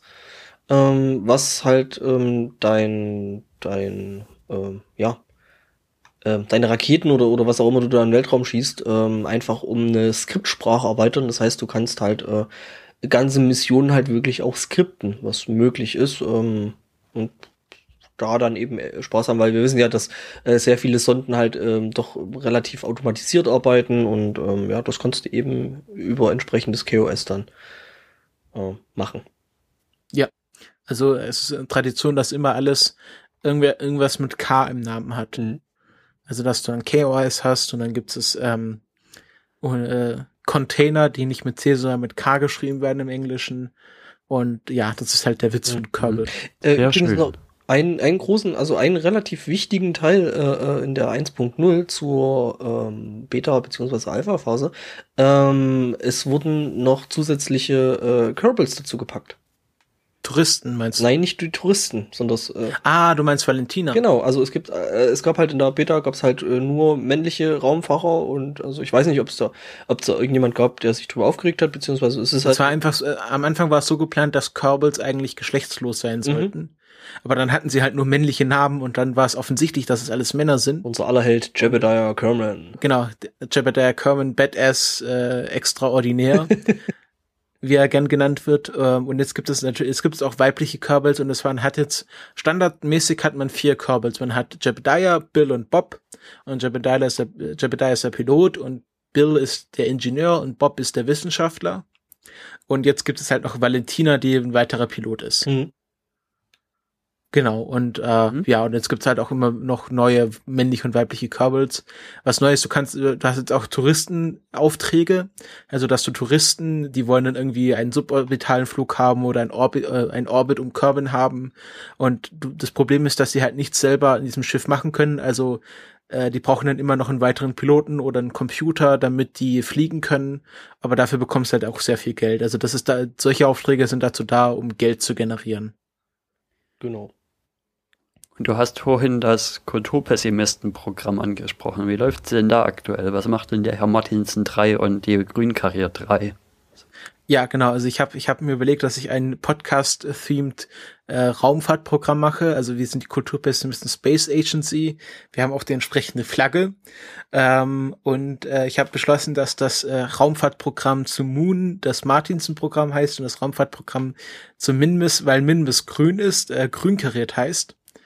Und ähm, ja, es ist sehr erfolgreich. Also die, die, äh, die Martin sind vier. Das neueste Design, was ähm, was mit Infernal Robotic Landing-Stützen arbeitet, also dass die Landestützen nicht nur direkt am Schiff montiert sind, sondern weiter ausklappen können, damit die eine größere Basis hat, damit das Schiff nicht so leicht umkippt. Ähm, das war sehr erfolgreich. Ich, meine, ich twitter da immer was drüber. Ich habe auch ein Storyfile eingelegt, wer das verfolgen möchte. Ein sehr schöner Mod, um solche Sachen zu dokumentieren, ist zum Beispiel Chronal Vessel Viewer, womit man Blaupausen, also so Skizzen und Offset-Views, also so ein Exp äh, Exploded View von seinen Schiffen erstellen kann. Dann macht man einen Screenshot und dann kann man, hat man sehr schöne Blaupausen und Zeichnungen von den Schiffen, die man eigenhändisch designt hat. Das ist auch immer sehr befriedigend. Und ähm, ja, ich habe schon mehrere Satelliten. Ich habe die Metaebene Relay-Station, ich habe den Light-Medium-Satellit, ich habe ähm, den Sendegate-Gedächtnis-Satellit äh, und ich habe auch schon eine Vrind-Mission zu Duna geschickt, aber das war nur ein Flyby. Und heute früh habe ich den Sunday Morning-Satelliten gesehen. Nee, das ist kein Satellit, das ist schon eine richtige Station. Da, da sind Kerbals drin. Mhm. Das wird, das wird noch ausgebaut, aber ich hatte die falschen Leute oben und jetzt ähm, schweben da zwei Teile, die nicht verbunden werden können. Das muss ich noch eigentlich fast wie in der Realität, äh, irgendwie die falschen Leute. ja. Und jetzt ähm, muss ich da noch ein drittes Schiff hochschicken mit Ingenieuren, die mit die zwei Teile verbinden. Ähm, aber es macht Spaß und es ist, ähm, sagen wir mal so, 75 Prozent der Zeit verbringt man im Editor und baut die Schiffe zusammen. Äh, 10 Prozent der Zeit fliegt man und 5 Prozent der Zeit explodiert man. Mhm. Wobei die Explosionen halt wirklich echt lustig sind und halt auch Teil des Spiels und einfach auch Spaß machen. Ja, es gibt noch so einen sehr nervigen Glitch, wenn man maximale Time-Beschleunigung hat, also tausendfach Zeit und dann auf einen Planeten trifft, dann normalerweise äh, spielt das einfach dann runter. Zum, wenn man in der Atmosphäre ist, kann man nicht schneller als viermal äh, Zeitbeschleunigung machen, aber wenn man dann mit tausendfacher Zeitbeschleunigung auf einen Planeten trifft, dann explodiert man einfach. Und das ist immer sehr ärgerlich. Aber ähm, ja, es ist auch Teil des Spiels, dass man sich ärgert und äh, es spornt dazu an, immer weiterzumachen. Genau. Also es ist auch äh, nichts Endgültiges. Das heißt, wenn man jetzt wirklich mal ein Schiff verloren hat und vielleicht auch irgendwie einen äh, äh, ja, einen Piloten oder irgendwas äh, oder eine Pilotin, ähm, dann kann man immer noch mal zurückgehen zum, zum quasi Start oder beziehungsweise in die Designphase dann eben noch mal Sachen an seinem Raumschiff ändern, die dann hoffentlich dazu führen, ähm, dass dann eben dir das Ding nicht um die Ohren fliegt. Aber aufgepasst, wenn man äh, per Schnellspeichern den Zwischenstand speichert, dann kann man den Flug nicht mehr zurückkehren. Äh, nee, ich meinte jetzt über äh, äh Back to, also es gibt ja dieses Backmenü. Ja, aber wenn du zum Beispiel ähm, zu Tuna fliegst und dann zwischendurch zum Space Center gehst und dann wieder zurück, dann kannst du das nicht mehr umkehren. Ah, okay. Also nach einer Zeit ver verlierst du diese Option. Äh, dazu gibt's halt Zwischenspeichern. Also kannst du mit per F5 kannst du ein Quicksave anlegen und per F9 das aufrufen wenn du dann einen Fehler gemacht hast und am richtigen Moment, also ich speichere zum Beispiel, bevor ich irgendwie einen Tank abwerfe oder bevor ich irgendwie in Orbit einschwenke, dass äh, wenn ich merke, dass ich dann doch zu wenig Sprit habe, dass ich zu dem Punkt zurückgehen kann und dann einfach nach Kerbin zurückkehren kann ohne große Verluste. Weil deine Kerbals äh, bekommen auch Erfahrung, das ist auch eine Neuerung von 1.0, dass du dass Kerbals Erfahrung gewinnen und zum Beispiel Piloten ähm, es ist ein wichtiges, äh, eine wichtige Funktionalität dieses Spiels ist SIS, also Stability Assist System. Das sind so ähm, Trägheitskreisel, die dann Schiff halt stabil halten oder im, im gegebenen Fall auch schwenken können. Und äh, wenn dein Pilot halt genügend Erfahrung hat, dann kann er auch automatisch irgendwelche äh, Richtungen einschlagen, dass er dann halt äh, sich aufs Ziel ausrichtet automatisch und dann kannst du halt beschleunigen und wenn das Ziel sich dann halt verändert, dann dreht er automatisch mit. Und äh, Ingenieure können dann halt auch, äh, wenn sie genügend Erfahrung haben, Fallschirme neu packen. Also wenn du einen Fallschirm aus Versehen ausgelöst hast, schickst du einfach deinen Ingenieur raus und der packt den Fallschirm dann nochmal ein und äh, Scientists können dann halt Experimente zurücksetzen. Also manche Experimente, wenn du die einmal ausgelöst hast, dann kannst du die nicht noch mal ein zweites Mal benutzen. Aber wenn du halt einen Wissenschaftler hast, dann kann er dieses Experiment zurücksetzen und bei gegebener Erfahrung bekommst du dann halt auch mehr Wissenschaft. Und wird es dann halt ärgerlich, wenn du dann halt einen Fünf-Sterne-Astronauten verlierst und dann nochmal von vorne anfangen mhm. musst. Beziehungsweise du halt irgendwie eine Mission hast, die äh, schon ewig lang, also es, es, kann ja wirklich auswachsen, dass du äh, mehrere Stunden oder, oder sogar über Tage an einer Mission sitzt und wenn dir dann aus irgendeinem Grund dann am Ende das Ding äh, äh, am, am, am Ziel dann irgendwie um die Ohren fliegt, äh, dann ist das natürlich auch ziemlicher Mist. Ja, jetzt ja. haben wir aber ordentlich ausführlich über oh, eine Stunde zwanzig schon Ähm, also ich hoffe, ich hab, wir haben mit euch allen Lust auf Kerbal Space Programm gemacht, wenn ihr gerne Computerspiele spielt. Ähm, es hilft auch oder es macht auch für Leute, die sich nicht gleich dafür Geld ausgeben wollen. Wie gesagt, Scott, Manley ist ein sehr schöner YouTube-Account, der sehr viele Kerbal Space Programm Videos macht. Er hat aktuell zum Beispiel ein Video gemacht, wo er über diese Nuklearantriebe redet, wie die funktionieren, wie da die echt Weltäquivalente aussehen. Und er hat auch dann aktuell eine Serie, wo er absolute Anfänger in den Karrieremodus einführt. Oder halt einfach auch mal lustige Mods ausprobiert, was auch ganz, also ich habe zum ja. Beispiel gestern eingesehen, ähm, da kann man sich äh, Star Trek äh, Raumschiffe reinmodden, ähm, die sogar ja. teilweise in, in, in echte Größe und ähm, ja, ja, es gibt auch, äh, ich habe auch neulich Mod gesehen, wo man das Raumschiff von äh, Tim und Struppi fliegen zum Mond äh, so, hat das jemand so gemoddet, dass es halt in einer Stufe zum Mond und zurückfliegt. Was natürlich unrealistisch ist, aber für Tim und Struppi hat's gereicht. Aha. Und du kannst es dir auch irgendwie einen fliegenden Einkaufswagen einmodden, dass du quasi im Einkaufswagen in der Atmosphäre eintrittst. Ja, die kannst du dir bauen, ne? als Flugzeug, die Einkaufswegen. Ja. Ja, na gut.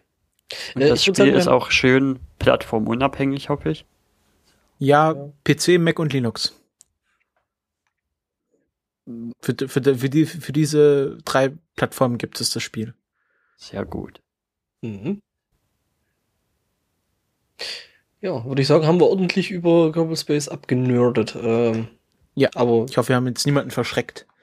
Aber Raumfahrt, also ich bin, ich bin durch dieses Spiel und wahrscheinlich auch äh, umgekehrt bin ich äh, fast zu einem richtigen Raumfahrt-Nerd geworden. Also ich weiß, ich weiß zum Beispiel, was ein Gravity Turn ist und was Pro, was Apoapsis und äh, Periapsis ist ähm, und solche Sachen, die ja normale Menschen eher nicht so wissen. Mhm. Und äh, ja, das macht auch immer Spaß, wenn man dann irgendwie äh, jetzt gerade SpaceX sieht und ähm, da Scott Mandy hat dann auch erklärt, es gab ja neulich diesen Test, diesen äh, Launchpad Abort Test. Also es gibt ja Systeme, dass wenn quasi die Rakete am Starten ist und dann man merkt, oh Gott, da hat irgendwas Feuer gefangen und die Rakete explodiert in den nächsten zehn Sekunden, dann kann man äh, die Kapsel noch mal mit einer eigenen Rakete ähm, quasi vom Raumschiff wegbewegen. Ähm, das wurde bisher einmal in der Raumfahrtgeschichte benutzt bei einer sowjetischen Rakete und das hat halt unheimliche G-Kräfte, weil man ganz, ganz schnell von dieser Rakete wegkommen will, die gleich explodiert. Und ähm, die Astronauten haben dann nach der Landung das äh, Aufnahmeband abgeschaltet, weil sie so geflucht haben, äh, dass man das nicht in den Protokollen haben wollte. Ähm, und äh, das sind halt so Sachen, die man dann halt mitbekommt, wenn man Kerbal Space Program ausführlich spielt, weil dort gibt es auch ein Launchpad Abort System. Also es ist relativ lustig, weil Scott Manley halt äh, in seinen Videos teilweise auch eben gerade anstehende Missionen nachspielt. Also er hat es zum Beispiel für, äh, Rosetta. für Rosetta gemacht. Äh, und das Lustige dabei war, dass eben viele Sachen, die Rosetta im Endeffekt wirklich in real passiert sind, äh, ihm halt im Spielen auch passiert sind. Ja, schon davor. Also diese Sache, dass dir, dass, dass äh, viele von Rosetta erstmal abge abgebounced ist und mhm. nochmal dreimal aufgeschlagen ist, ist, ist halt Scott Manley auch passiert. Ja. Ja. Gut. Ähm, dann setze ich mal ein kleines Kapitelmärkchen. Zack. Und wir gehen zum nächsten Thema über. Wir gehen zu den Picks. Und da haben wir äh, ein heiß diskutiertes Thema, was jetzt äh, zu den Akten gelegt werden soll. Und ich glaube, der Erik kann uns da einführen. Oh, jetzt bin ich also mal wieder dran. Ja. Kann ich mich nicht mehr zurücklehnen. Nein. Muss man auch noch arbeiten hier. Ja, ein bisschen Mikrofondisziplin muss schon sein, ne? Naja, gut, okay. Also, wir hatten ja die Diskussion hatten wir ja hier auch schon selber im Podcast, die ausgelöst war durch den Artikel von Nikolaus Seemat bei der Wired. Ja, Wired heißt die Zeitung, glaube ich. Ja.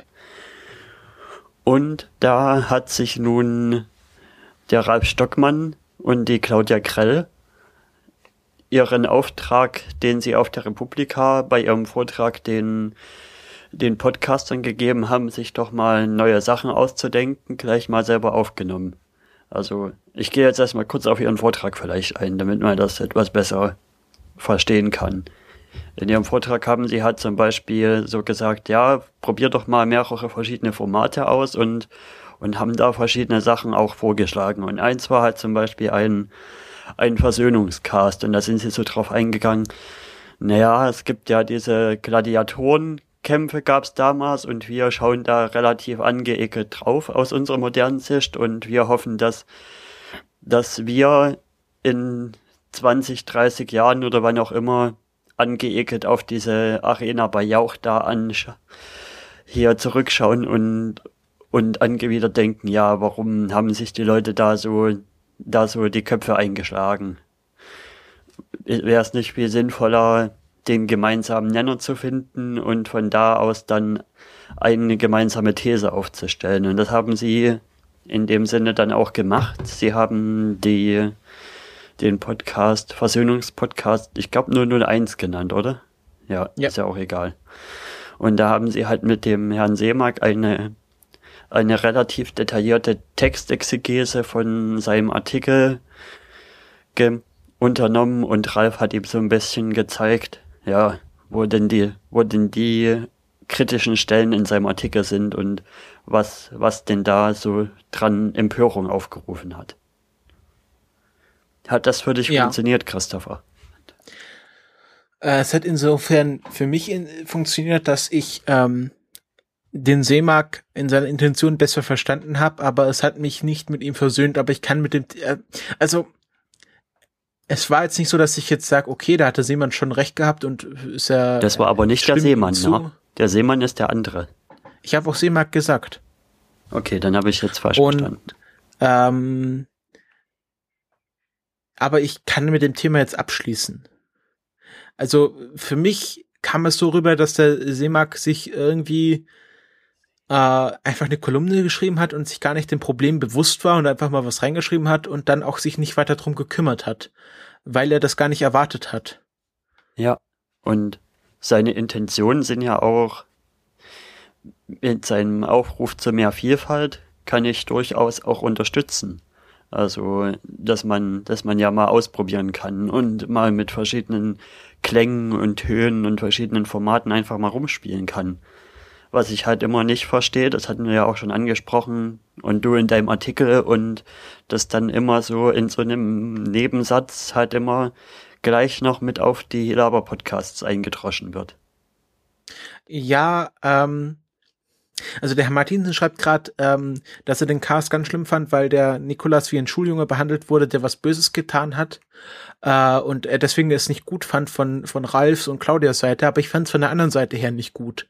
weil äh, der Seemax rüberkam, ach ja, das war mir gar nicht so bewusst und das interessiert mich ja eigentlich gar nicht so. Ich wollte ja nur mal eine Kolumne schreiben und es wird das gleich immer so emotional. Und er hat sich einfach, der hat einfach nicht richtig recherchiert und es ist nicht, es ist nicht nur sein Problem, sondern das ist, was ich generell an der, an der aktuellen Journalismus interessieren würde, dass man da so mal was schreibt und dann auf einmal kommt dann so ein Shitstorm, ah, das habe ich gar nicht gewusst und ah, das tut mir jetzt aber leid. Und der Seemark, mhm ja, für mich klang das bei, bei dem, was er gesagt einfach hat, dass das hat auch wieder viel über ihn und wenig mit ihm geredet wurde. Dass, dass es zwar viel auf Twitter empört wurde, hat er so den Eindruck aus seiner, aus seiner Sichtweise, aber dass da wenig wirklich in seine Richtung kommuniziert wurde auch. Ja, aber das hat er, hat er genauso gemacht, was der Ralf von Claude angesprochen hat. Er beschwert sich darüber, dass zu wenig inhaltlich auf im Sendegate diskutiert wird, aber dass er mal seinen Text in das Sendegate verlinkt, das hat er ja auch nicht gemacht. Also er redet ja auch nur über die Leute und nicht mit den Leuten.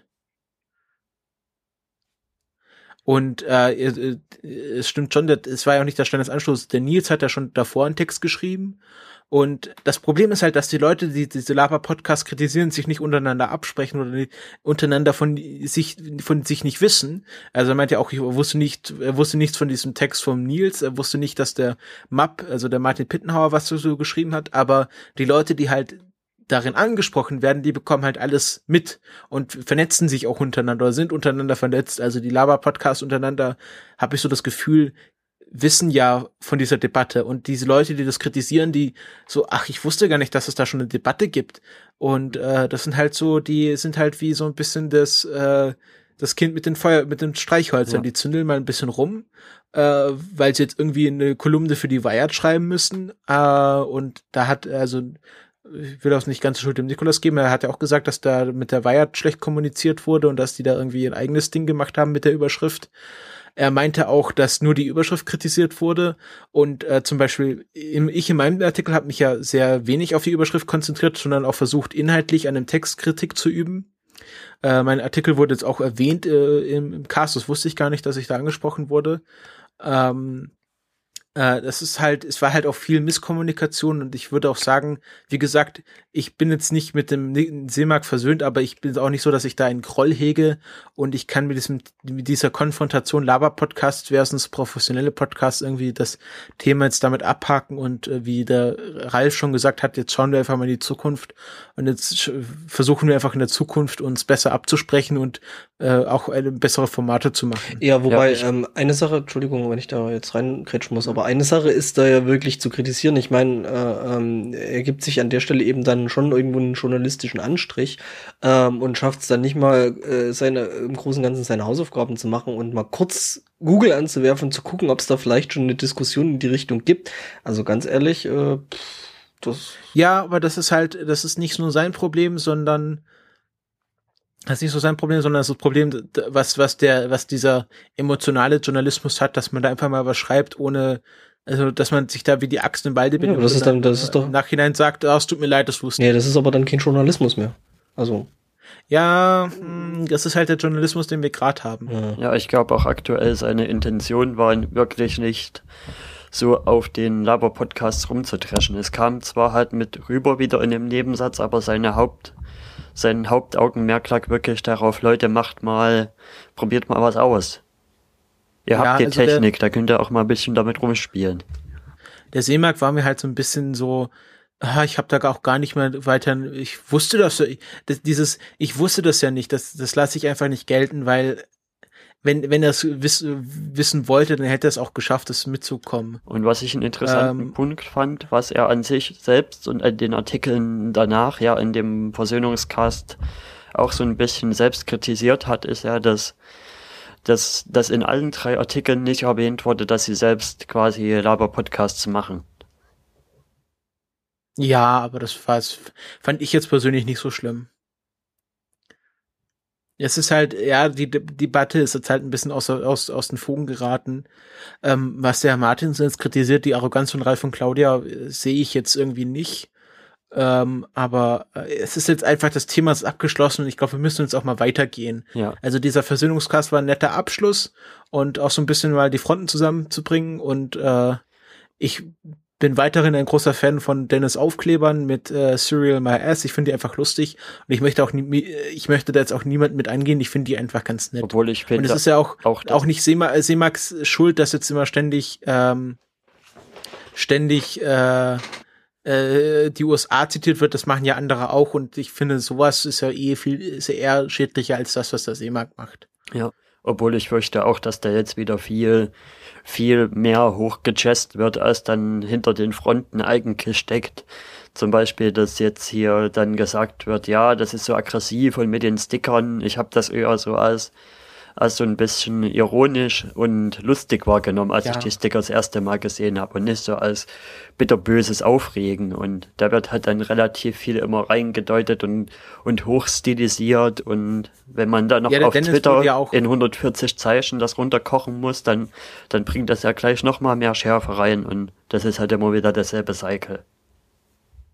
Ja, das ist halt, der Dennis wurde ja auch sehr stark für diese Sticker angegangen, weil er dann äh, hieß, ja, du findest eine Diskussion, wo ich sagen würde, Diskussion wurde schon längst geführt und ist für mich eigentlich schon abgeschlossen. Aber das sind halt auch wieder Leute, die dann äh, late to the party sind und jetzt meinen, jetzt müssen sie nochmal persönlich, haben sie es verdient, dass sie jetzt auch nochmal diese Diskussion führen dürfen. Ja, wie gesagt, wie gesagt, es wurde eigentlich schon alles gesagt, aber eben noch nicht von jedem, ne? Das ist halt genau, das, das ist das Problem und dass dann Leute meinen, sie hätten jetzt auch nochmal ein Recht, ein Recht, diese gleiche Diskussion nochmal mit den Leuten zu führen. Äh, von dem her werde ich diese Sticker, wenn mir der Dennis dann sein Care-Paket schickt, auch weiter benutzen und ich werde die auch gerne auf Podstock verteilen, äh, ohne einen bösen Hintergedanken. Ich finde die einfach witzig und ich mag Sticker und damit ist jetzt die Geschichte auch erledigt. Hm. Es wird darauf niemand persönlich beleidigt, vielleicht auch das Serial, aber ich glaube, die Sarah König kann das verkraften. Ähm, und das, diese, auch dieser, dann geh doch zum Radiosticker, ist ja für mich auch sehr ironisch, weil ich ja im Grunde beim Radio mehr oder weniger bin und äh, da auch hin will und äh, das ist, das ist ja auch mehr so, so selbstironisch. Ja, genau. Ja, also ich möchte jetzt auch nicht, nicht so viel mehr drüber reden. Also für mich ist das abgeschlossen und ich hege keinen Groll gegen niemanden und ich glaube, das tut auch niemand anderes. Es, es wäre einfach schön, wenn das jetzt der letzte Artikel in die Richtung bleiben würde und wenn nicht wieder in einem halben Jahr wieder dastehen und nochmal die Diskussion haben. Ganz ehrlich. Ja, das wird, es wird immer wieder kommen, aber ich glaube, jetzt können wir es auch einfach ignorieren. Ich wenn jetzt wieder neue Artikel kommen, dann ignorieren wir es einfach. Darauf können wir uns doch wahrscheinlich jetzt einigen. Ach, das wird ja garantiert nicht der letzte, letzte Artikel dazu gewesen sein. Und äh, ich glaube, da war auch neulich schon wieder einer. Also von daher, ja. Nee, wir werden jetzt einfach diese ganz zukünftigen Artikel ignorieren und wenn, wenn dann merkt, dass da kein, kein Feedback kommt, dann werden die Leute wahrscheinlich auch hm. irgendwann aufhören, solche Artikel zu schreiben. Ja, schauen wir mal. Ja, ich möchte jetzt auch nicht mal weiter drüber reden. Es nervt mich auch mittlerweile. Ich glaube, wir können jetzt auch weitergehen, oder? Denke. Ja. Ähm, dann, was war der falsche? Äh, dann haben wir jetzt ein, Erfolg, ein erfreulicheres Pick, nämlich Archer. Darüber wollte ich schon länger reden. Archer ist eine Serie, die läuft auf Fox, ist eine Animationsserie, aber eine, wie man so nennt, Adult Animation, also eine Animationsserie für Erwachsene. Ähm, ich habe die Serie auf Netflix entdeckt und war ziemlich begeistert und habe dann auch alle Staffeln geschaut und ich glaube, der Erik hat auch schon in die ersten fünf Folgen reingeschaut und bevor ich jetzt mein mein Statement dazu abgebe, würde ich gern wissen, Erik, wie fandest du denn die Serie? Also ich fand die Serie, wir hatten ja da auch schon mal drüber gesprochen, auf alle Fälle besser als mein, mein erster Eindruck durch, durch ja die Werbedinger, die ich da immer bloß auf Comedy Central gesehen habe, wo ich gedacht habe, mm, ja, äh, lieber nicht reingucken und dann habe ich halt doch mal reingeguckt und finde es ganz nett. Also ich finde das, finde das zum Beispiel schön, wie, wie, wie die Ebene ist, wie die Leute so miteinander umgehen, dass da immer so ein schnippischer Kommentar ist und dass die Leute alle so ein bisschen ihre Probleme auch haben, aber dass da auch immer so aus so einer schnippischen, ironischen äh, Art und Weise von allen anderen damit umgegangen wird. Das finde ich schon lustig, da zu sehen. Ja. Also am ehesten beschreiben könnte man Archer als James Bond Sitcom. Ähm, manche beschreiben es auch als äh, James Bond trifft auf Arrested Development, wer diese Serie kennt. Und es ist halt einfach eine, also Archer, Sterling Archer ist die Hauptfigur dieser Serie. Es ist ein Geheimagent, der für ISIS arbeitet. Diese Serie entstand vor den ISIS-Terroristen. Und ähm, ISIS ist eine Geheimorganisation, also ein, wie halt der MI5 oder CIA, so eine private Geheimagentenorganisation und er ist halt so der Hauptagent. Und jetzt wird's, jetzt wird's nämlich spannend. Die Chefin dieser Organisation ist seine Mutter. Und damit ist wahrscheinlich schon alles gesagt. Also seine Mutter ist halt so die typische Matriarchin, die halt ihren Sohn rumkommandiert. Und er ist halt so der, eigentlich noch junge, aber halt schon erwachsene. Er hat äh, ein starkes Alkoholproblem und ist halt wie James Bond, schläft halt mit allen Frauen und will halt alle betören, aber ist auch so ein bisschen tölpelhaft mhm. und äh, so ein bisschen selbstverliebt. Und äh, dadurch wird diese Serie halt so Sitcom. Dann war noch, dann ist noch das mit dieser Agentin, wo er mal was hatte, aber das ist auch ja. so ein bisschen irgendwie so ein Off-Ding, wie es mir vorkommt. Ja, es gibt dann noch äh, Lana Kane, so die einzig wirklich fähige und auch ernstzunehmende Agentin dieser Organisation, ähm, äh, die, äh, wo er sich am Anfang der Serie hat er sich gerade von ihr getrennt und sie hat etwas mit dem Buch, mit dem Buchhalter der Firma angefangen, Cyril Figgis, der so ein bisschen der typische Buchhalter-Nerd ist und äh, gar nicht so geheimagentig, aber äh, sie wollte jetzt halt was anderes als dieser, dieser Geheimagententyp und so ist halt die Ausgangslage der Serie. Es gibt dann noch ähm, den Wissenschaftler, der heißt äh, Krieger, also Krieger auf Deutsch und äh, ist äh, angeblich ein Klon von Adolf Hitler und äh, spielt halt so den typischen Nazi-Wissenschaftler, der mit Operation Paperclip äh, nach Amerika gebracht wurde und hat halt so verrückte Experimente mit mit Schweinemenschen und solche Sachen und mir gefällt die Serie halt ganz gut, weil es halt so eine Mischung zwischen 70er Jahre James Bond ist, aber auch irgendwie Familien-Sitcom. Ja, und dann kommt noch so eine bisschen so eine Büro-Sitcom-Ebene mit rein. Genau, genau. Und ähm, ja, es ist halt gezeichnet, der Stil gefällt mir auch so, so ein Cell-Shading-Look, also die Figuren haben halt sehr dicke schwarze Konturen und ähm, Viele Sachen sind auch abfotografiert, also viele Texturen sind einfach Fotos von, von diesen Dingen und die werden dann in diese, diese Cartoon-Welt eingefügt. Ähm, und ähm, ja, sie machen dann in, in, den weiteren Staffeln auch so verrückte Sachen mit Cyborgs und äh, fliegen dann in den Weltraum und machen so ein bisschen Moonraker-mäßig äh, Weltraumstation. Und ja, die Serie hat mir einfach sehr gut gefallen. Es ist so ein bisschen mein Scrubs geworden, also so eine Serie, die man so nebenher laufen lassen kann, wenn man die ganzen Witze schon kennt und äh, so eine, wo man dann halt so nicht immer sich drauf konzentrieren muss, aber immer ganz lustig ist. Mhm. Ja, das mit dem Zeichenstil ist wirklich, hat mir auch sehr gut gefallen. Ja. Das Schöne ist, die ersten drei Staffeln gibt es auf Netflix äh, zur Verfügung und äh, ich glaube, die nächsten Staffeln werden dann auch bald kommen. Ist halt, ist halt wirklich, ist halt nichts für Kinder. Also es geht auch sehr viel um Sex und viele Figuren sind einfach auch immer nackt dargestellt, ohne dass man wirklich was sieht, aber es sind halt offensichtlich nackt. Und es geht auch viel um Alkohol, also es ist wirklich Adult Animation. Und ähm, was mir noch sehr gut gefällt, die Sprecherin von Lana Kane ist Aisha Taylor. Das ist eine amerikanische Comedian, ähm, die ich auch dann äh, über diese Serie so kennengelernt habe. Es gibt eine sehr lustige Folge Cards Against Humanity von dieser Will Wheaton Tabletop Serie, wo sie mitspielt und dann anfängt irgendwie Whisky zu bestellen und dann geht's halt richtig ab. Und die ist halt extrem lustig. Und was mir besonders gut gefällt, sie podcastet auch, sie hat ihren eigenen Podcast, nennt sich Girl on Guy äh, weil sie halt äh, irgendwie so die Prämisse ist halt, ja, sie weiß halt, was die, was die Jungs lieben und ist halt so der das männlichste Girl und ähm, ist aber gar nicht so so schlimm männlichkeitsbetont, wie man glauben könnte. Es werden einfach so Leute aus Hollywood und der Serienlandschaft interviewt, also zum Beispiel Stephen Amell, der äh, Arrow, also den Hauptprotagonisten bei Arrow spielt und äh, es waren auch Frauen dabei wie Kristen Schaal, die Comedian, also ein sehr schöner Gesprächspodcast, wenn man so ein bisschen mal die so ganzen Serienschauspieler kennenlernen möchte. Und deswegen würde ich auch gern Archer empfehlen, weil es mir der sehr gut gefällt und äh, sehr gute Arbeit leistet. Ja, es ist auf alle Fälle nicht so plump, wie es auf den ersten Blick vielleicht rüberkommt und ja, es steckt mehr dahinter, als man denkt wenn man irgendwelche Trailer plus gesehen hat. Ja. Ähm, ja, das war's eigentlich schon. Ich wollte nur mal die Serie empfehlen. Für Leute, die so ein bisschen, äh, die so ein bisschen Geheimagentenaffin sind, ist das ganz garantiert etwas und die auch Arrested Development gut fanden oder Scrubs gut fanden, ist das mm. auch was. Mm. Was? Mm. Nee, also bin ich echt andere Meinung. Also, Entschuldigung, aber klar, du kannst die, die Serie cool finden. Ähm, ähm, also meins war es überhaupt nicht. Ich habe auch reingeguckt, ähm, ein paar Episoden angeschaut und ähm, ja, keine Ahnung. Also ich muss jetzt nicht unbedingt, also ich bin ein riesengroßer Fan von irgendwelchen Trickfilmen und Animationssachen und Geschichten. Äh, pff, gut, der Stil lässt sich drüber streiten, finde ich jetzt ehrlich gesagt überhaupt nicht aufregend. Und irgendwie, ja, ich muss mir jetzt irgendwie nicht unbedingt eine Serie dauerhaft angucken, wo der Typ halt auch irgendwie als komplettes Arschloch äh, actet und äh, ja, gut. Also meins war es nicht. Naja, er actet zwar als Arschloch, aber wird halt auch die ganze Zeit so, er kriegt halt die ganze Zeit dafür permanent auch in die Fresse von den anderen. Ja, schon, aber. Das ist halt ja, das Lustige. Ja, ich fand's nicht lustig, aber gut. Äh. Hast du denn Arrested Development geschaut? Nee, hab ich noch nicht. Hm. Musst du, musst du auch mal hm, machen. Ist vielleicht äh, eher was für dich. Hm, ja, will ich auf, äh, habe ich auch irgendwo noch auf einer Liste.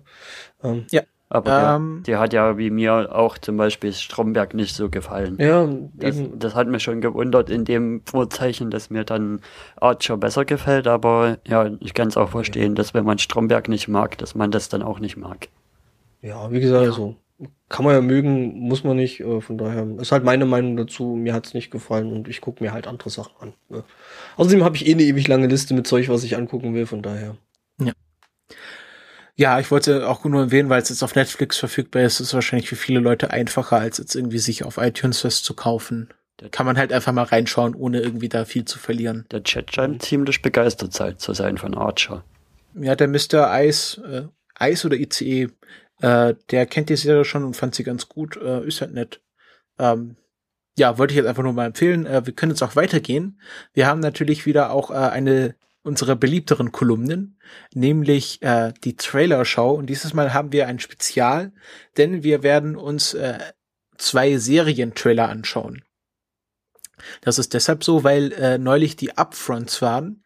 Das ist so eine Art, äh, ja, das ist eine Zeit, wo die ganzen Networks ihre Serien verlängern, neue vorstellen oder alte absetzen. Das ist so einmal der Rundumschlag, was wird uns dieses Jahr oder die nächsten Jahre an Serien erwarten. Und da wurden jetzt zwei neue Serien angekündigt, wofür auch schon zwei sehr, ja, fast schon lange Trailer rausgehauen wurde. Der eine ist drei Minuten lang, der andere sogar sechs Minuten. Und es sind zwei Serien, auf die ich mich persönlich freue. Das ist einmal eine Spin-off-Serie, die heißt Legends of Tomorrow. Das ist eine Spin-off-Serie von äh, Flash und Arrow. Ähm, ihr beide habt Flash und Arrow nicht gesehen, oder? Mhm. Nein. Noch nicht. Ähm, das sind, also, das sind zwei DC-Serien. Flash und Arrow sind zwei DC-Helden. Arrow war die erste, die läuft jetzt schon in der dritten Staffel. Es geht um ein, ähm, ja, so eine Art was wäre, wenn Bruce Waynes Eltern nicht gestorben wären? Und äh, es geht halt um Oliver Queen, der halt als verwöhnter Junge mit seinem Vater auf einer Yacht äh, segelt und dann geht die Yacht unter und er ist fünf Jahre auf einer Insel und wird dann halt zu einem Bogenschützen ausgebildet und kommt dann halt zurück und wie Batman will er halt dann seine Stadt retten vor den Leuten, die diese Stadt zerstören wollen. Und damit hat sich hat dieses DC-Serienuniversum begonnen. Dann äh, kam letztes Jahr Flash dazu. Flash dürfte etwas bekannter sein. Flash ist äh, Flash ist DC's Quicksilver, oder? Genau. Also ist der Fastest Man Alive ein, ein junger Wissenschaftler, der durch die Explosion eines äh, Teilchenbeschleunigers extreme Schnelligkeit bekommen hat und ähm, mit diesem Team des Teilchenbeschleunigers, Dr. Wells ähm, und Cisco und Caitlin Snow erleben sie halt Abenteuer und das spielt halt im gleichen Universum. Sie haben auch immer Crossover-Folgen, wo sie sich gegenseitig besuchen. Und jetzt haben sie eine Spin-off-Serie mit teilweise Charakteren, die man schon aus Flash kennt. Zum I Am the Atom, ähm, wer ist da? Palmer? Ich weiß seinen Vornamen nicht, das ist auch so ein Wissenschaftler, ein Technik-Nerd, der sich ein Iron, eine, also sozusagen äh, DC's Iron Man, hat sich einen Anzug gebaut, womit er quasi fliegen kann, aber er hat auch die Fähigkeit, sich zu verkleinern, also wie Ant-Man bei Marvel kann er ganz klein werden. Und ähm, ja, dann gibt's auch Miss äh, äh, Captain Cold und Heatwave, also die Namen sind wahrscheinlich selbsterklärend und ähm, weitere Superhelden, das werden wir auch gleich im Trailer sehen. Und die fügen sich jetzt zu einer Art Team-Spin-off-Serie zusammen, wo äh, es nicht um einen einzelnen Superhelden geht, sondern um ein Team von Superhelden, die eine Katastrophe verhindern müssen. Ach so, sind Captain Code und Heatwave sind das die beiden, die ich in der einen Werbung mal gesehen habe, die auch gegen den einen da gekämpft haben mit ihrem Feuer und Eisstrahl und ja, ja. Okay. Wir können uns gerade mal den Trailer anschauen, danach kann ich vielleicht noch etwas mehr dazu erklären. Aber der Trailer erklärt schon sehr viel. Ähm, für den Chat poste ich das jetzt gerade noch mal rein. Kleinen Moment bitte. Da. Also das ist jetzt hier der erste Trailer. Das ist äh, Legends of Tomorrow. Ähm, wir warten ja vielleicht erstmal, dass der Chat Zeit hat, auch die Trailer zu öffnen. Ähm, ja, das wird äh, Legends of Tomorrow und der nächste Trailer äh, wird uns im Herbst erwarten. Und ähm, wir haben Legends of Tomorrow einen, auch einen Doctor Who Alumni, also ein, ein äh, Doctor Who, ehemaligen Doctor Who Hauptdarsteller, der auch in dieser Serie einen Zeitreisenden spielt, was vielleicht äh, ganz hilfreich war, dass er bei Doctor Who mitgespielt hat. Ähm, ich glaube, jetzt können wir anfangen, oder? Mhm. Was sagt der Chat? Gut. Ja. Ähm, drei, zwei, eins, los.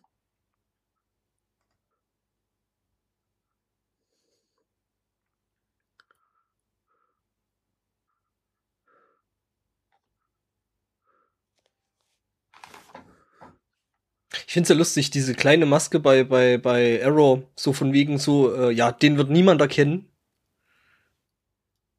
Ja, vorher hatte er nur Mascara auf den Augen, bis ihm dann der Flash eine Maske geschenkt hat. Das ist jetzt äh, Barry Allen, der Flash. Jetzt erzählen Sie noch mal die Geschichte von Arrow und Flash nach. Mhm.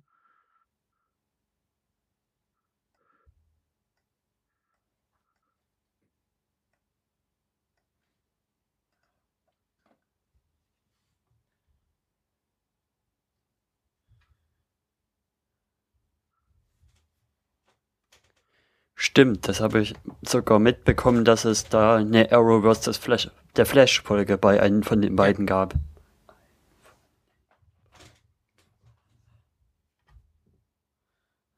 Also die, die Hawkgirl ist jetzt komplett neu. White Canary äh, ist schon bei Arrow aufgetreten. Ach, die beiden. Ja, die waren schon bei Flash. Äh, wurden schon als Flash als eigentlich äh, Schurken eingeführt. Aber der, ja, so ein bisschen Apple, der Tony Stark Charakter. Die Atom äh, sieht halt irgendwie schon äh, ein bisschen aus wie eine billige Version von, von Iron Man. Ja. Firestorm, das ist auch sehr interessant.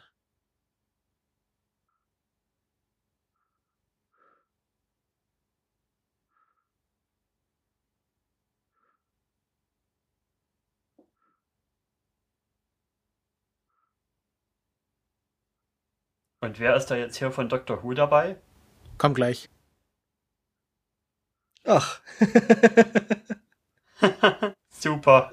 Ja. ja. Time Masters, Time Lords, who cares? Ja, und Immortal, The Immortal, äh.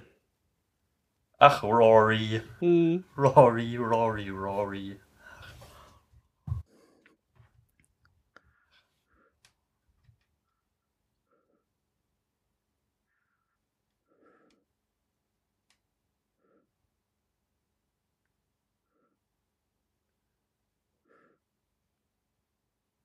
Das sieht ja schon mal interessant aus.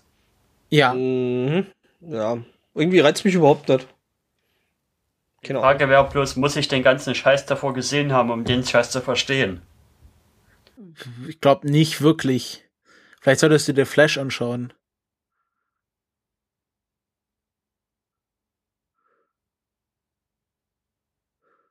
Ja, da hattest, hattest, du ja letztens auch schon die Theorie aufgestellt von wegen, ja, wenn man der Flash guckt, da muss man ja Echo gesehen haben, weil sich das überschneidet und kreuzt und. Ja. Ich glaube, man kann auch die Legends of Tomorrow, es macht halt, ich, die, das Zielpublikum ist halt Leute, die ja Flash und Arrow auch schon schauen. Also es ist, es ist, es kann man so sagen, dass Arrow und Flash dann dafür da sind, wenn man, wenn man die Origin Story unbedingt haben will und wenn man sagt, aber naja, Origin Story habe ich jetzt genug gesehen, kann man auch direkt in die Serie einsteigen, oder wie? Ja, kann, kann man vielleicht mal probieren. Oh, Ant-Man. Nee, The Atom. Hm. Ja. Ja. Hm. Also ich hoffe, man hat schon verstanden, worum es in der Serie gehen soll. Ähm, es geht halt um ein Team-Up von verschiedenen Charakteren, die jetzt eher so Nebencharaktere bei Flash und Arrow sind, die halt gegen den Vandal Savage kämpfen sollen durch Raum und Zeit. Hm. Äh, weiß ich nicht. Also entweder, entweder war der Trailer jetzt nicht wirklich gut, aber mich hat es jetzt irgendwie so überhaupt nicht gerissen.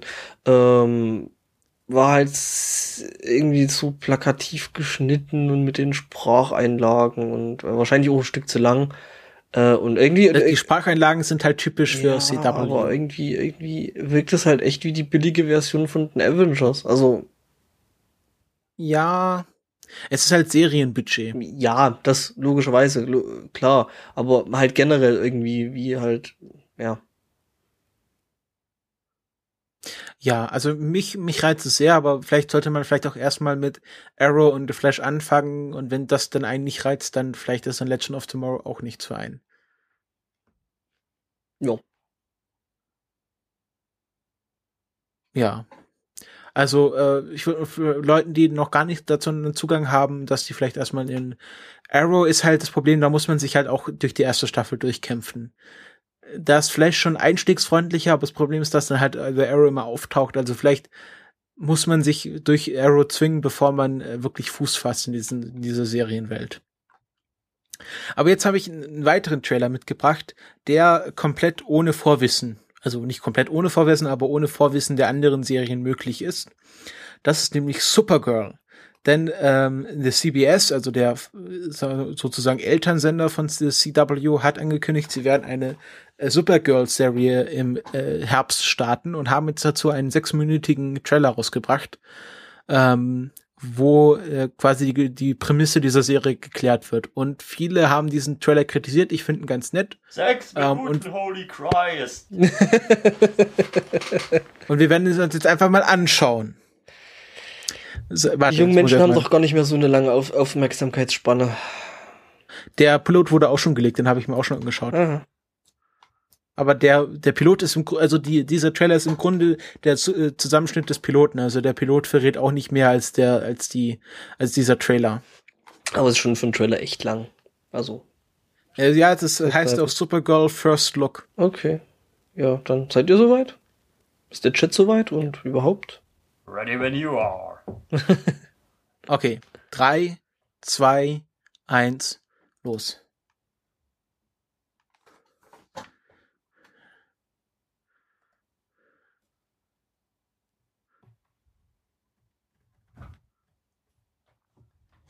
Das ist jetzt auch DC oder was?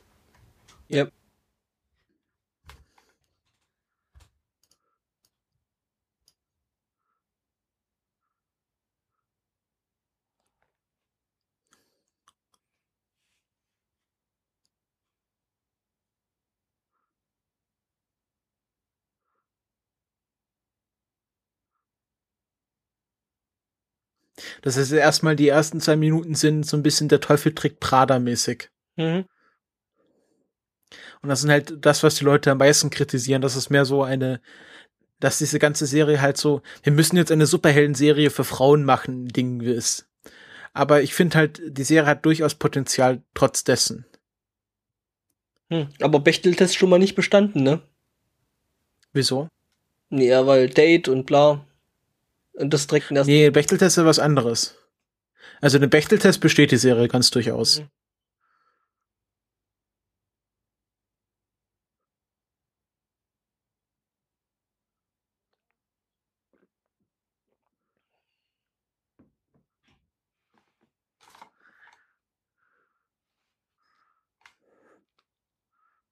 Naja,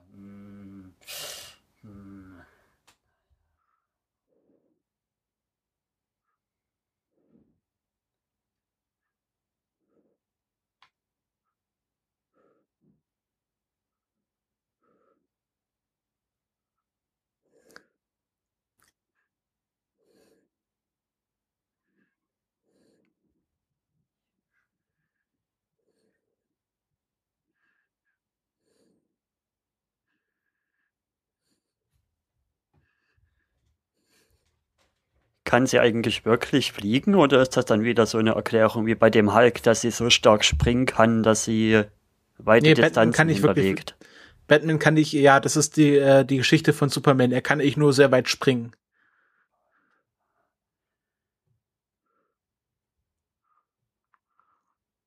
Ja gut, aber zwischen weit springen und, und äh, fliegen ist ja ein Unterschied. Ja, also die ursprüngliche Erklärung. Also ich, sie kann jetzt fliegen. Das ist schon sehr supermanig. Ja, logisch. Ja, das wird auch in der Serie angesprochen, dass äh, sie ja genau wie Superman das erste Mal, wo sie in Erscheinung tritt, ein Flugzeug rettet. Das wird auch in der Serie in dem Piloten angesprochen.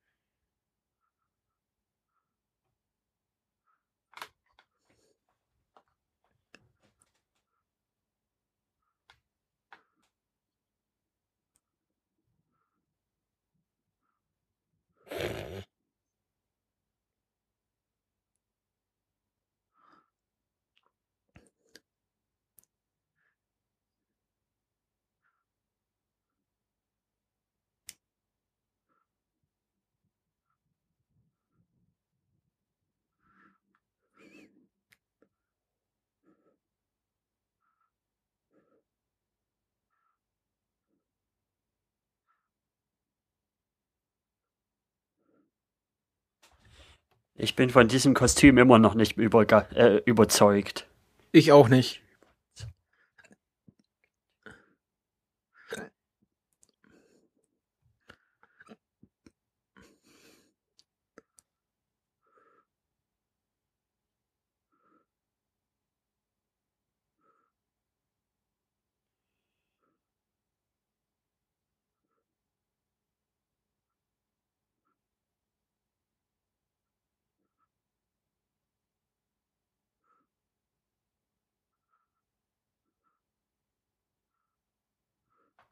Sie ist wirklich die Cousine von Superman? Ja.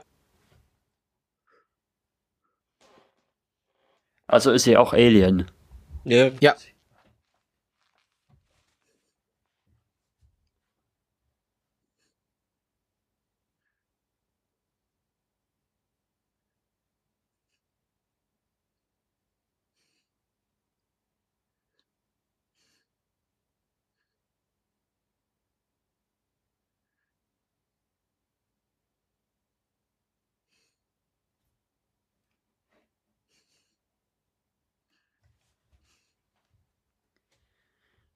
Der Soundtrack gefällt mir gerade nicht wirklich. Nee, das Lied gefällt mir auch nicht. Hm.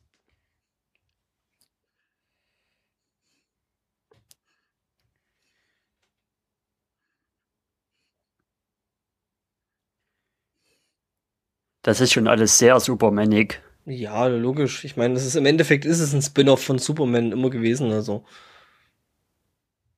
Aber sogar dasselbe Stil mit dem Cape unter der Weste, da könnte man sich auch mal was anderes ausdenken. Ja, wobei es gibt ja dazu eine Comicvorlage.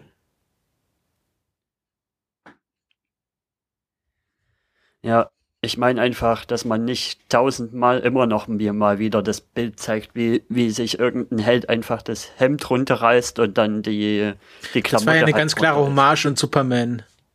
Das sollte ja eine ganz klare Hommage an Superman sein. Ja. Also wie findet ihr es? Ja, könnte was werden. Schauen wir mal. Also muss man halt wirklich gucken, wie die, wie die Serie dann wirklich äh, ist, weil. Das Interessante an der Serie ist ja, dass jetzt schon, obwohl die Serie erst im Herbst kommt, der Pilot, also die erste Folge geleakt wurde.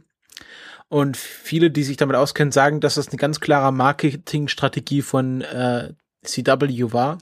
Weil zum einen am Ende der Folge die ganzen Logos, die immer an so Enden von Folgen kommen, gar nicht weggeschnitten wurden, was, was Leute, die so Folgen stehlen, normalerweise machen würden. Ähm, also du meinst, dass es aber das, geplanter, geplanter Leak ist? Das war, es war, also viele Leute sagen, dass es sehr wahrscheinlich ist, dass es ein geplanter Leak war. Einfach da, dadurch, dass so viel negativer Backlash aufgrund dieses Trailers kam.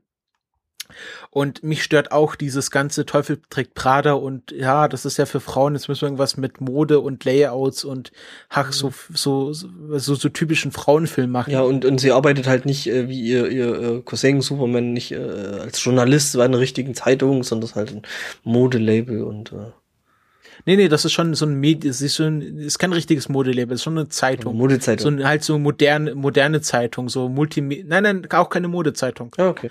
Das ist schon eine richtige, also diese, diese Chefin ist so, so eine Art Medienmokul. Also sie haben versucht, dieses, dieses äh, System Zeitung auf die moderne Zeit zu hieven, wo es nicht nur Zeitungen sind, sondern auch Webseite und so. Das ist wild. Und genau, sie arbeitet bei der Wire. Ach so, deswegen hatte sie dann auch die Diskussion mit ihr, nein, also ich will den Namen nicht. Genau. Und ähm, also ich persönlich sehe sehr viel Potenzial in der Serie. Sie könnte eine gute, also wir haben ja diese Diskussion weibliche Superhelden. Und jetzt ist ja gerade Mad Max rausgekommen und ohne dafür zu spoilern, die haben weibliche Superhelden richtig gemacht. Und jetzt bin ich einfach gespannt, ob Supergirl das auch schafft, mal eine weibliche Superhelden-Serie richtig hinzubekommen. Abseits von den typischen Klischees.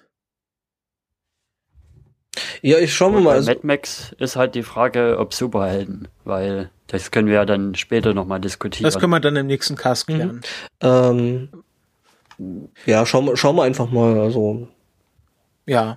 Also ich bin sehr gespannt auf die Serie und äh, Wobei ich sagen muss, dass das mich das jetzt doch mehr gerissen hat als jetzt äh, äh der Trailer davor. Also ja, irgendwie. Ja, vielleicht weil du nicht so, weil du nicht so drin bist äh, äh, wie wie in ähm, mhm. wie in äh, wie in äh, Flash und Arrow. Mhm. Ja, gut, kann, kann möglich sein. Ach ja, ich habe gerade die ganze Zeit überlegt, wie die Schauspielerin, die Chefin heißt. Äh, natürlich Ellie Mc, also ähm, Calista Flockhart, die Ellie McBeal gespielt hat. Mhm. Ah, das wusste ich gar nicht. Mhm.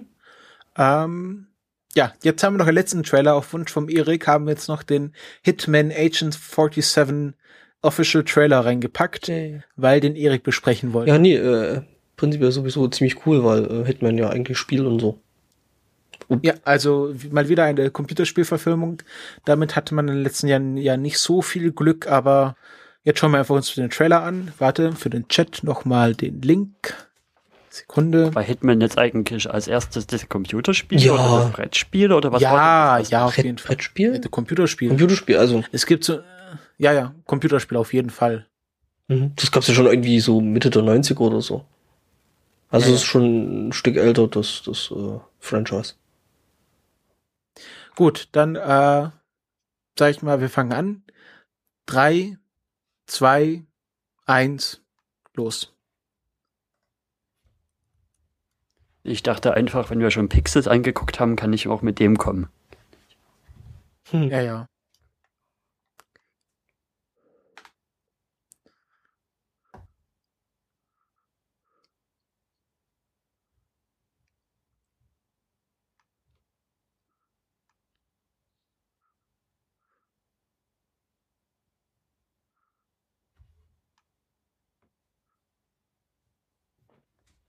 Ich finde schon, der Typ hat Stil.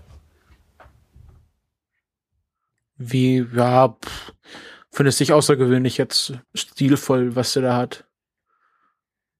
Sieht aus wie so ein russischer Mafiosi.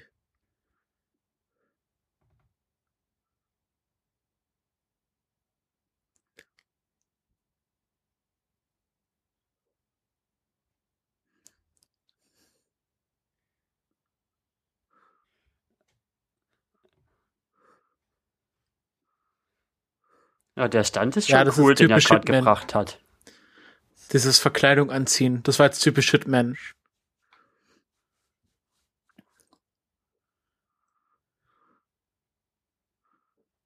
Soundtrack im, im, im Gegensatz ist ziemlich cool. Ja, Und er scheint auch ziemlich cool durchchoreografiert zu sein von den Szenen, was man so gesehen hat bisher. Mhm. ja, ging so.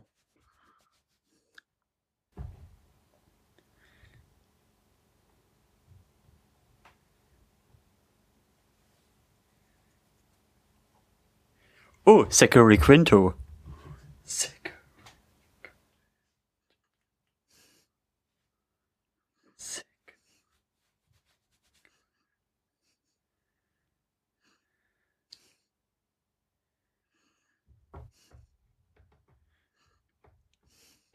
Also den will ich mir auf alle Fälle ansehen.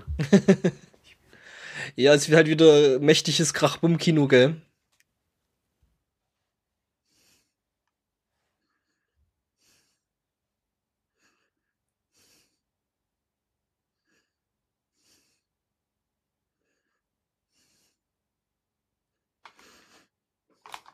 Das ist so ein Film, den ich mir gut vorstellen könnte, den, den ich mal irgendwann auf Netflix äh, mir anschauen werde. Aber sonst, Die Frage bei dem Film heißt jetzt, wäre jetzt, was heißt Coming Soon? Heißt das, kommt, äh, aber ich glaube, der kommt nach 2015, oder? ich schaue es mal gerade nach. Ähm, redet ihr mal weiter? Mhm. Äh, ja, ist halt, äh, ja, wirklich tatsächlich halt ein großes Krachbumm-Kino, also das Action-Kino kann man mögen, kann man angucken. Ähm, Ob es jetzt unbedingt ein Kino sein muss, weiß ich nicht. Also ich würde es wahrscheinlich auch eher so halten, den ähm, dann wahrscheinlich irgendwann auf Netflix zu schauen. Ja, also ich fand den Trailer halt auf der Leinwand schon ziemlich episch. ich Wahrscheinlich hab- wird, wird jeder Film nochmal auf einer Leinwand, kriegt er halt nochmal einen Grad an Ep Epicness mehr rein und Ja, klar, logisch.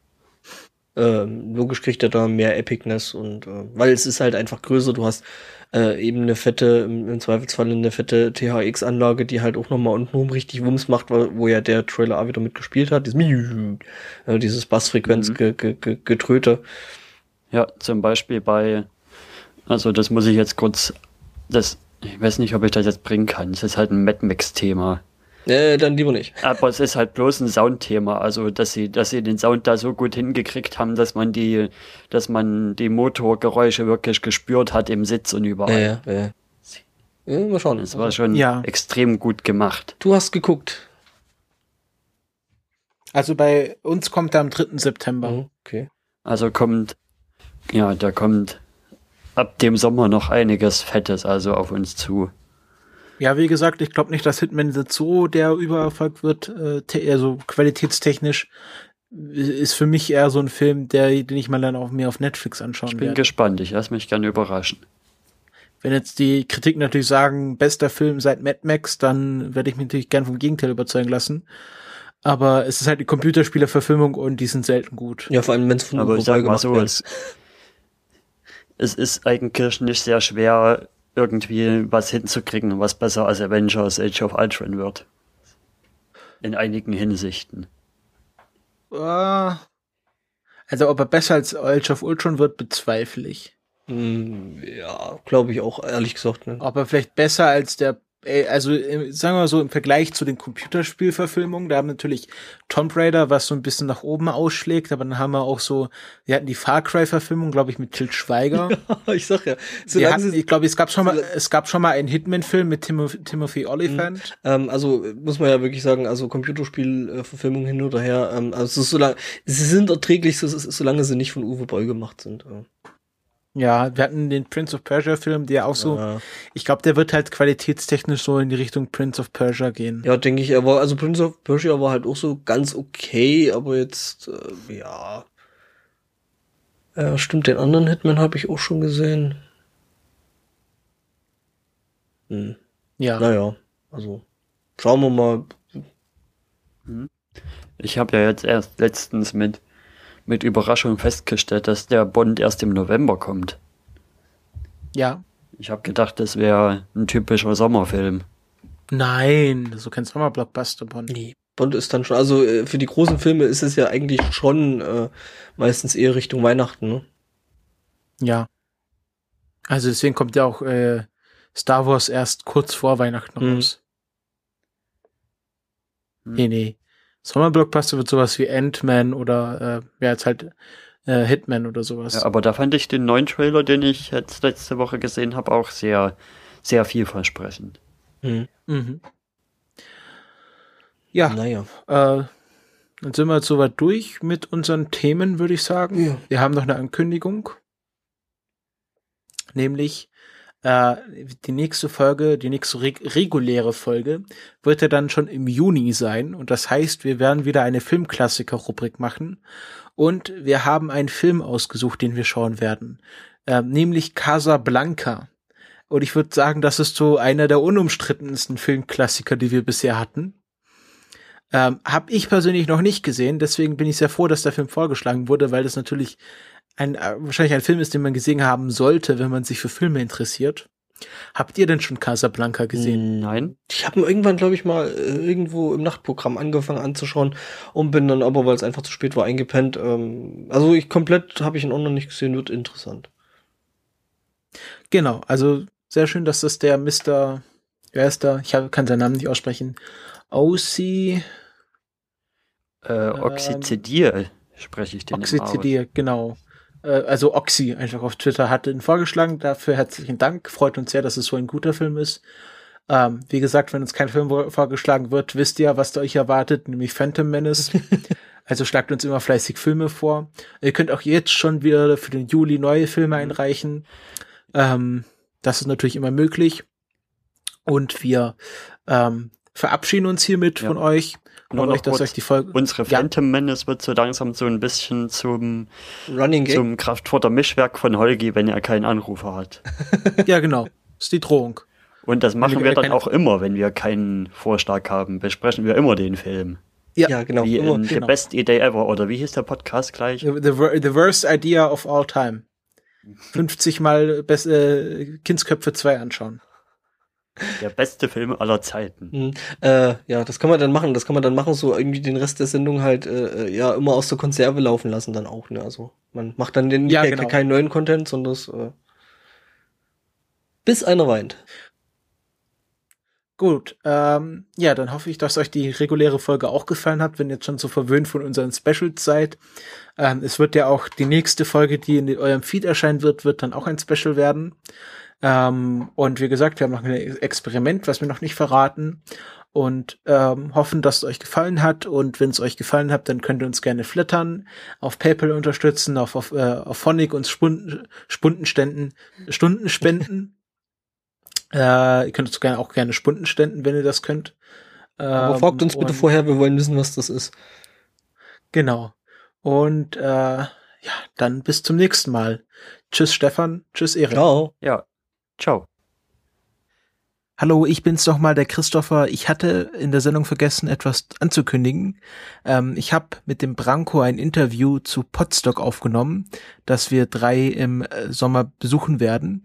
Und ähm, ja, wir haben ein bisschen darüber gesprochen, was Podstock ist, was uns dort erwartet und vor allem, was euch dort erwarten kann, denn es gibt noch bis ja bis zum 30. Mai noch äh, vergünstigt äh, Early Bird Tickets und es würde uns ganz toll freuen, wenn ihr Hörer dort auch hinkommen würdet. Und ja, jetzt hört ihr gleich ein kleines Interview, äh, was euch so ein bisschen auf Podstock einstimmen sollte. Ähm, also dann, bis zur nächsten Folge. Ciao. Ich spreche jetzt mit Branko, der ist Organisator vom Podstock Festival. Hallo Branko. Hallo, guten Morgen. Guten Morgen. Ähm, ja, wir haben das ist gleich mal versaut, ne? ne wieso? Unsere Begrüßungen sind meistens so amateurhaft. Ach so, okay, dann lass es drin oder wir können noch mal von vorne anfangen. Nein, nein, das ist das ist alles super. Guten Morgen, ist ganz ist ganz okay. Sie sollen ja sollen ja hören, welche Opfer wir hier bringen. Ja, unter größten Qualen haben wir uns aus den Betten geschält, damit ihr das noch zu hören kriegt hier. Genau. Ähm, es ist, es ist früh am Morgen, wir sind fast schon zu Insert Moin Zeiten hier. Hm. Und ähm, ja, wir wollen einfach etwas über Podstock reden, was das ist, worum es geht. Ähm, denn wir wollen euch Hörer dazu motivieren, auch dazu zu kommen, dass es nicht nur eine äh, reine Pod, äh, Podcaster-Veranstaltung wird, sondern ein Treffen von Hörern und Podcaster gleichermaßen. Ähm, ich beschreibe das immer so als äh, Sommer, äh, Sommerferienlager für Podcaster. Ähm, aber vielleicht kannst du noch mal in deinen eigenen Worten sagen, was kann man sich unter Podstock vorstellen? Ist es ein Barcamp? Ist es eine Live-Podcast-Veranstaltung? Äh, all das und noch viel mehr, je nachdem, was wir daraus machen. Wir stellen vor allem erstmal Infrastruktur, Raum, Zeit und Möglichkeit zur Verfügung äh, und das in sehr angenehmen Ambiente. Du sagtest es gerade schon, es ist ein bisschen ja ein, ein Sommerferienlager für Podcaster. Äh, wir haben vor zwei Jahren jetzt mittlerweile schon, haben wir uns relativ spontan zu einem Hörertreffen auf den Rheinwiesen getroffen von Not Safe for Work, damals seinerzeit noch.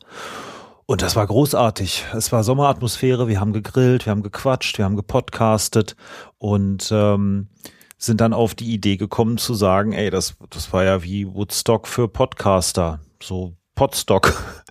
Und er hat gesagt, das ist so knackig, das wollen wir wieder haben und haben uns letztes Jahr äh, in Almke, das ist in der Nähe von Wolfsburg, sehr verkehrsgünstig gelegen, auf einem Jugendzeltplatz getroffen, der bestens dafür ausgestattet ist. Also es ist nicht nur reines Camping, sondern wir haben als organisatorischen Kern ein Seminarhaus, ähm, wo wir die Küche benutzen können. Da gibt es sanitäre Anlagen, da gibt es auch, wer nicht zelten mag, da gibt es auch im begrenzten Umfang, aber Betten äh, im Jugendherberg-Style, so drei bis fünf Bettzimmer und äh, drumrum viel Wiese und Fläche. Äh, der Zeltplatz selber ist ganz gut ausgestattet. Der hat nicht nur flächendeckendes WLAN für die Gäste und wir haben da einen LTE-Uplink für die Streams, sondern äh, da gibt es Baumhäuser, äh, einen Kiosk äh, und Highlight ein eigenes Freibad. Also genügend Spaß und äh, Spielmöglichkeiten, um sich da richtig gut aufzuhalten. Und äh, letztes Jahr war klein, aber sehr, sehr fein. Alle Leute, die waren, da waren, waren schwer begeistert und haben uns den Schwung gegeben zu sagen, ey, mach das bitte 2015 wieder. Wir sind sofort mit dabei. Und äh, ja, das ist nochmal die Einladung an alle Hörer, auch mitzukommen. So günstig kommt man nicht an ein Hörertreffen ran, vor allem nicht ein, ein Multilevel-Hörertreffen. Man kann da nämlich nicht nur äh, euch und diesen Podcast besuchen, sondern auch viele andere. Ja, das stimmt. Also ähm, es werden, werden nicht nur da sein, sondern auch, ähm, ja, also wenn dieser Podcast da sein wird, wird natürlich Teile vom Sunday Morning da sein, das ist ganz klar, aber auch unser sozusagen Elternpodcast, wie wir ihn gerne bezeichnen, nämlich die Fouilletöne, werden auch da sein. Beziehungsweise Wobei, in dieser Funktion der Strömung. Richtig, genau.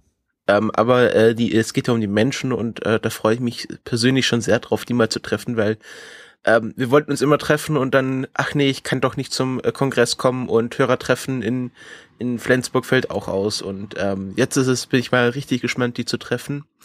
Äh, du hast ganz schön viele Fragen von mir von, vorweggenommen. Warum Almke? Also die, das ist ja mehr so ein kleiner Ort im Nirgendwo. Ähm, vielleicht Wir kannst haben halt du den geilsten Zeltplatz, den ich jemals gesehen habe, so ne. Okay, also du hast dich äh, oder ihr habt euch für die Location entschieden, weil es einfach äh, geil ist. Genau, einer von unseren Co-Orgers äh, ist Christian Cordes, der betreibt in Wolfsburg einen Coworking Space und ist da ziemlich gut vernetzt. Und äh, dieser Zeltplatz, der gehört im Stadtjugendring von Wolfsburg. Und wie wir alle wissen, ist Wolfsburg eine recht wohlhabende Gemeinde aufgrund der dortigen Automobilindustrie. Und ähm, Tja, die können sich halt Infrastruktur leisten, die echt schick ist. Äh, das irgendwo im Nirgendwo stimmt, man hat es da recht ruhig, allerdings äh, ist dann das irgendwo, nee, das, was ist denn das Gegenteil von irgendwo in Nirgendwo? Anyway, äh, Wolfsburg ist halt nur zwölf Kilometer entfernt, damit auch dann entsprechender Autobahnanschluss da. Also es liegt relativ gut an der A2, nicht direkt daneben, aber ein Kilometer, paar Kilometer weit weg. Es liegt an den Haupt- Ost-West-Verbindungen der Deutschen Bahn eine bessere Mischung äh, von far out und nearby kann man eigentlich gar nicht haben. Okay, also man kommt da auch mit öffentlichen Verkehrsmitteln recht angenehm hin. Ja, die Endhaltestelle heißt Almkisch Freibad heißt die und äh, da kann man alle halbe Stunde mit dem Bus hinfahren und wenn das irgendwie schief geht, wir haben auch noch einen kleinen Shuttle-Service, den wir installieren. Halbe Stunde ist aber sehr angenehm. Das ist fürs, für, fürs, für ländliche Regionen ähm, das ist fein, ja. Das ja. ist fein. Also am Sonntag wird's dann dünner, da kann es dann auch sein, dass das nur alle zwei Stunden sind. Aber wie letztes Jahr gesehen hat, die Selbstorganisationskräfte an Bord sind so stark, da ist keiner nirgendwo stehen geblieben. Die Leute haben sich sehr toll gegenseitig unterstützt und dann äh, auf dem Nachhauseweg mitgenommen. Wir gucken auch im Vorfeld immer, dass wir äh, aus den verschiedenen Regionen Deutschlands die Leute so miteinander vernetzen, dass sie Fahrgemeinschaften bilden können, egal ob mit Bus und Bahn oder mit dem Auto. Und von daher nur keine Hemmungen, einfach anmelden, der Rest findet sich dann. Vor allem, weil es noch bis Ende des Monats, bis zum 31.05. gibt es noch äh, einen Early Bird, äh, den Early Bird Zeitraum. Da haben wir 20% Rabatt auf alles. Außer Tiernahrung. Außer Tiernahrung äh, und ähm, äh, Podcast-Equipment. ja, also ähm, genau. Ähm, das, das ist auch so ein bisschen der Grund, warum wir das Ganze machen. Es gibt noch äh, günstig Tickets und ähm, äh, wenn ihr nicht auf dem Camp seid, was äh, das, was vielleicht meine nächste Frage wäre, ich weiß schon die Antwort, aber vielleicht nicht unsere Hörer, warum, warum ausgerechnet während des Camps? Äh, weil das Camp uns nicht fragte. Wir haben im November äh, schon sehr frühzeitig unsere Verträge fertig machen müssen. Wie gesagt, ähm, wir haben, glaube ich, noch gar nicht angesagt. Ne? Potsdok ist vom 14. bis zum 16. August. Und August ist immer so die heißeste Festivalzeit, da wird auch gecampt und gezeltet wie blöde. Das heißt, man muss schon eigentlich spätestens dreiviertel Jahr vorher so eine Aktion Dingfest machen, damit man auch die entsprechenden Plätze äh, bekommt. Und so haben wir im November dann äh, das Ganze festgezurrt. Am Montag haben wir die Verträge unterschrieben. Am Mittwoch kamen die ersten Gerüchte auf, dass das Camp irgendwann im August sein könnte. Und am Wochenende drauf war Podcaster-Workshop in Berlin und Tim Prittlaff sagt nur zu mir, das, das geht nicht, ihr müsstet absagen. Also alle wollen noch zum Camp. Wir haben da mal ein bisschen rumgefragt im Kreise unserer Lieben und äh, von den eingefleischten Podstockern sagten die meisten so, ey, Camp ist alle vier Jahre zwar und da wollte ich auch schon mal hin, aber Podstock ist mir gerade lieber und äh, äh, verschiebt das nicht, legt das nicht zusammen, äh, macht, was ihr macht und wir kommen trotzdem und die Anmeldezahlen bestätigen das auch. Was ich persönlich trotzdem schade finde, weil ich nämlich aufs Camp eigentlich wollte. Schon, das ist jetzt das dritte Mal, dass ich das nicht hinkriege. Mal gucken, was in vier Jahren dann ist. Wir haben aber uns eine kleine Lösung ausgedacht. Einer unserer großen Unterstützer in der Podcast-Szene ist ja der Sebastian Reimers, der selber gar keine Podcasts macht, aber Podcast-Equipment baut, nämlich mit seinem Studio-Link ähm, eine sehr qualitativ hochwertige Voice-over-IP-Lösung gebaut hat. Das ist ein kleines oranges Kästchen mit einem Knopf dran. Da kann auch meine Mama dann live mit mir podcasten. Ähm, und wir werden eine Demo-Strecke mit dem Studio Link zwischen äh, Almke und dem Camp aufbauen und äh, die stehen allen unseren Bühnenpodcastern zur Verfügung, um darüber Sachen zu machen. Da gibt es schon einige Ideen, wie man da ähm, das äh, CCC-Camp und äh, Podstock miteinander verlinken kann, miteinander verbinden kann und lustige gemeinsame Aktionen macht. Und wir haben eine kleine Spielshow im Sinne, mal gucken, ob das so äh, wird. Wir machen nämlich so äh, einen kleinen Camp-Battle. Wer hat das coolere Camp? Ich wette, das CCC-Camp ist natürlich größer, aber wir sind feiner, weil wir haben ein Schwimmbad. Also es gibt genug Möglichkeiten, auch hier das Problem ist wieder die Lösung. Solche lustigen Aktionen könnten wir nicht machen, wenn wir nicht genau diese Parallelität hätten. Und mal ehrlich, wer im August sich mal die Wochenenden anguckt, irgendwas ist immer. Da sind die ganzen Festivals, da sind die ganzen großen Aktionen und es wird immer so sein, dass wir irgendwas parallel liegen haben. Dass es dieses Jahr ausgerechnet das Camp ist, nun denn, hat der liebe Gott so gewollt. Ganz ehrlich, ich wäre auch nicht so aufs Camp gegangen, auch wenn äh, Potsdok nicht wäre, weil ich nicht der große Zelter bin. Und ähm, da war es mir doch schon ganz recht, dass ich in Potsdok äh, in ein in ein Haus kann mit vier Wänden und einem Dach.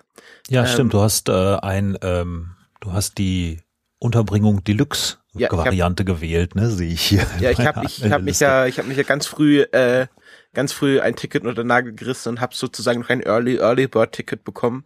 The earliest bird ticket. Genau. Stimmt. Der Herr hat sich irgendwie, was sagen denn die Unterlagen? Der Herr hat sich am 20.11. schon angemeldet. Ja, 20.11. für, ähm, für, für, ich glaube, für die äh, Mailingliste und dann, ich glaube, 1. Dezember kam dann, habe ich dann das Ticket bestellt und äh, ja. ich glaube, meine äh, lieben Mitpodcaster gleich darauf. Ja, die hängen ja alle so hintereinander weg. Genau, äh, und hab das alles äh, quasi auf einen Schwung ähm, und äh, ich hab, musste dann noch den Erik überzeugen, dass er aufkommt. Ähm, ich, er wollte erst nicht so richtig. Aber wir haben gesagt, jetzt, ähm, jetzt, wir wollen auch mal alle gemeinsam irgendwo an einem Ort sein, weil auf dem Kongress konnte dann der Stefan nicht, der äh, war dann äh, nach seiner, seinem arbeitsreichen Jahr so fertig, dass er erstmal drei Tage schlafen musste. Ähm, und jetzt ihr, ist es ganz, ganz schön, dass wir dort unseren Geburtstag feiern dürfen.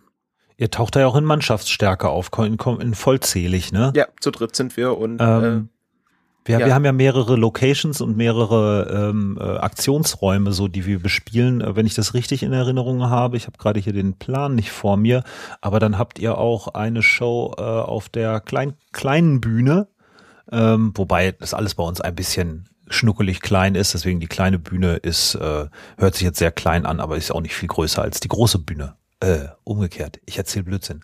Aber Jan Giesmann äh, von äh, ehemals äh, dem Grundrauschen hat sich da sehr stark gemacht, sagte ich, wir brauchen einen zweiten Bühnenbereich, sonst kriegen wir das alles nicht unter. Und ihr habt euch da einen Slot gesichert, ne? Was habt ihr vor? Ähm, genau, wir, wir haben glaube ich, eine Woche, zwei Wochen davor ist äh, nominell unser einjähriges Bestehen der Kulturpessimisten. Und wir haben uns gedacht, dass wir dort unseren äh, Geburtstag sozusagen feiern mit allen Hörern und Podcastern oder Leuten, die beides sind, äh, zusammen. Äh, das finden wir ganz schön, dass wir da ähm, ähm, ja sozusagen unseren ersten Geburtstag feiern. Das äh, hoffe ich wird ganz toll und dass wir uns dort auch austauschen, dass, dass dort ähm, sind ja auch viele Gäste da, die wir schon im Podcast hatten, also Herr Martinsen, Frau Grünkariert, den Jan hast du schon angesprochen oh. und ähm, ja, ich habe auch schon gehört, dass der ohne Q von Der will doch nur spielen da sein wird, den kenne ich auch schon von diversen Hörertreffen. Ähm, also es sind viele da, die ich persönlich äh, gern kennenlernen würde und es sind auch wahrscheinlich viele da, die unsere Hörer kennen und natürlich sind wir da. Ähm, und ja, also ich hoffe, dass äh, einige Hörer von uns da sein werden, die auch äh, vielleicht keine Podcasts machen, ähm, die vielleicht ähm, Podcaster werden wollen. Das ist ja immer auch die Option. Genau, wir haben eine schöne Audiowerkstatt, wo wir so schön Equipment-Show aufmachen können, ein bisschen erklären können, was, was geht denn alles so, wie funktioniert das, was brauche ich wirklich, wie kann ich denn loslegen. Und äh, erstaunlicherweise, ähm, viele der Hörer von letztem Jahr sind A, erstens wieder angemeldet, allerdings als frisch gebackene Podcaster. Und äh, das finde ich immer ein sehr ermutigendes Beispiel. Das ist auch der Grundgedanke hinter Podstock. Scheiße, wir leben in so einer geilen Zeit, wo technologisch so viel möglich ist. Ähm, meistens treffen wir uns, um uns gegenseitig zu äh, irgendwelchen Technikgebamsel zu erzählen. Aber eigentlich würde ich mich gerne mit euch allen samt auf eine schöne große grüne Wiese setzen, den Grill anschmeißen und einfach mal drauf anstoßen, dass es richtig geil ist mit Podcasting. Ja, also wir, wir leben in einer, wir leben in interessanten Zeiten, wie man so schön sagt. Und ähm, ja, wenn ihr, wenn ihr jetzt so sagt, ja, ich würde gern podcasten, aber ich traue mich nicht so richtig, irgendwie für 20.000 Euro mir ein äh, geiles Equipment anzuschaffen, dann kommt, kommt zu Podstock und seht, dass es auch mit weniger Geld geht. Wir zeigen euch, wie man das mit unter 100 Euro locker hinkriegt und dabei Tonqualitäten rausbekommt, die früher sich nur ein Radiosender erlauben konnte. Genau, das ist ja heute alles möglich und auch wenn ihr nicht äh, podcasten wollt, dann könnt ihr uns alle mal dort in, in Fleisch sehen und mal vielleicht auch die Gesichter äh, zu den Stimmen bekommen. Das ist ja auch immer ganz interessant. Ähm, also es wird, ich freue mich schon sehr drauf. Es wird bestimmt sehr, sehr interessant. Ähm, es gibt auch äh, sehr interessante Workshops, wie schon gesagt, zu allen unterschiedlichen Themen. ähm, ich und der, e, also Erik und ich, so rum, ähm, wir haben auch schon etwas Kleines geplant, wenn es zustande kommt, wenn es Interesse gibt zu äh, zu Shownoting, wie man äh, wie man Shownotes mit dem Shownote-Pad schreibt, richtig und wie man äh, vielleicht auch ähm, als Hörer das machen kann. Also da würden wir uns freuen, wenn da ganz viele Hörer kommen, die äh, potenzielle Shownoter werden könnten. Und ähm, ja, genau. Wir können ja mal nochmal zusammenfassen oder zusammengefasst findet ihr das alles auf podstock.de. Ähm, da gibt's nicht nur die ganzen Infos, die wir nochmal erzählt haben und ein bisschen mehr auch noch dazu, sondern auch Anmeldemöglichkeit. Wie gesagt, Podstock dieses Jahr am 14. beginnt am Freitag, den 14. August, läuft bis Sonntag, den 16. August. Und äh, die ganzen drei Tage gibt es in der Zeltvariante für 75 Euro inklusive Essen und allem, was dazugehört. Das Essen wurde letztes Jahr sehr gelobt. Das ist immer sehr toll. Wir hatten ein etwas verregnetes erstes Mal und da hat das Essen uns echt gerettet. Ähm, es wird gegrillt, es wird getrunken, wir haben Spaß. Guckt's euch an. Äh, wer nicht zelten mag, kann ein bisschen drauflegen. Für 110 Euro gibt es echte Betten, wie du eben beschrieben hast. Und wer es schafft, sich äh, bis Ende des Monats anzumelden, bis zum 31.05., der kriegt das Ganze für 20 Prozent günstiger. Wenn ihr da irgendwelche Fragen habt, Anregungen, Anmerkungen oder sonst was, könnt ihr auch eine Mail schreiben an mail.podstock.de äh, oder äh, ihr guckt ins Impressum. Ich glaube, da ist auch irgendwie meine Telefonnummer dabei. Da könnt ihr auch nochmal draufdrücken. Macht euch bemerkbar, wir helfen euch gern. Ja, alle wichtigen Daten werden natürlich wie immer in den Show Notes stehen. Und ähm, es kann sein, dass ihr das jetzt einfach äh, solo hört, denn ich werde nochmal einen gesonderten Blogpost dazu schreiben äh, auf unserer Seite www.die-kulturpessimisten.de, äh, wo ich nochmal alles Wichtige für euch zusammenfassen werde. Und dann hoffe ich, dass, dass ihr, wenn ihr wollt, äh, alle Möglichkeiten dazu habt, euch für Podstock noch rechtzeitig anzumelden. Ähm, ja, danke Branko, dass du dir die Zeit genommen hast, nochmal etwas über Podstock zu erzählen. Bitte gerne. Ich äh, freue mich, dass ihr mit dabei seid und freue mich über jeden Hörer, den ihr auch noch mitbringt, weil davon lebt die ganze Veranstaltung, dass wir hier die einzelnen Menschen miteinander bekannt machen und zusammenbringen. Da sind echte Freundschaften entstanden letztes Jahr. Ja, ähm, ja, dann wünsche ich dir noch äh, einen äh, guten Morgen. Ich gehe jetzt erstmal frühstücken. Ja, ich ähm, werde jetzt auch wahrscheinlich nochmal äh, einen Happen essen, bevor ich zur Uni gehe. Und ähm, ja, dann wünsche ich euch noch viel Spaß bei der restlichen Folge, die jetzt noch kommt. Ciao. Tschüss, danke.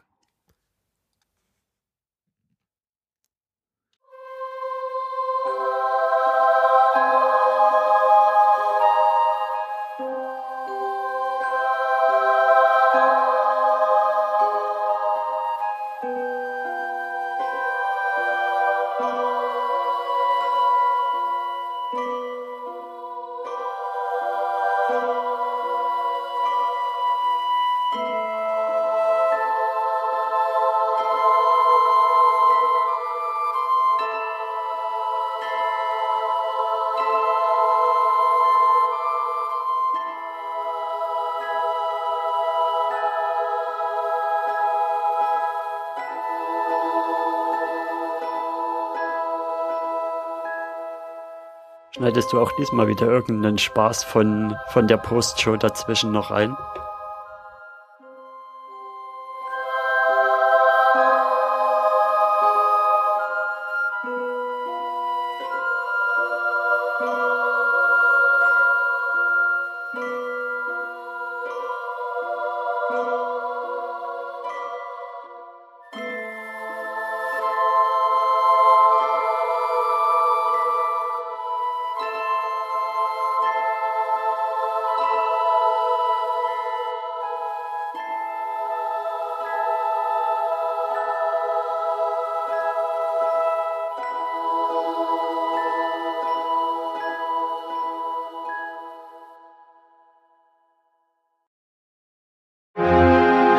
Kulturpessimisten ist eine Produktion aus dem Jahre 2015. Wenn euch dieser Podcast gefallen hat, dann könnt ihr uns das auf Twitter, Facebook oder in den Kommentaren gerne wissen lassen. Auch über Flatterspenden würden wir uns immer freuen. Alle weiteren Infos zur Sendung bekommt ihr auf www.die-kulturpessimisten.de.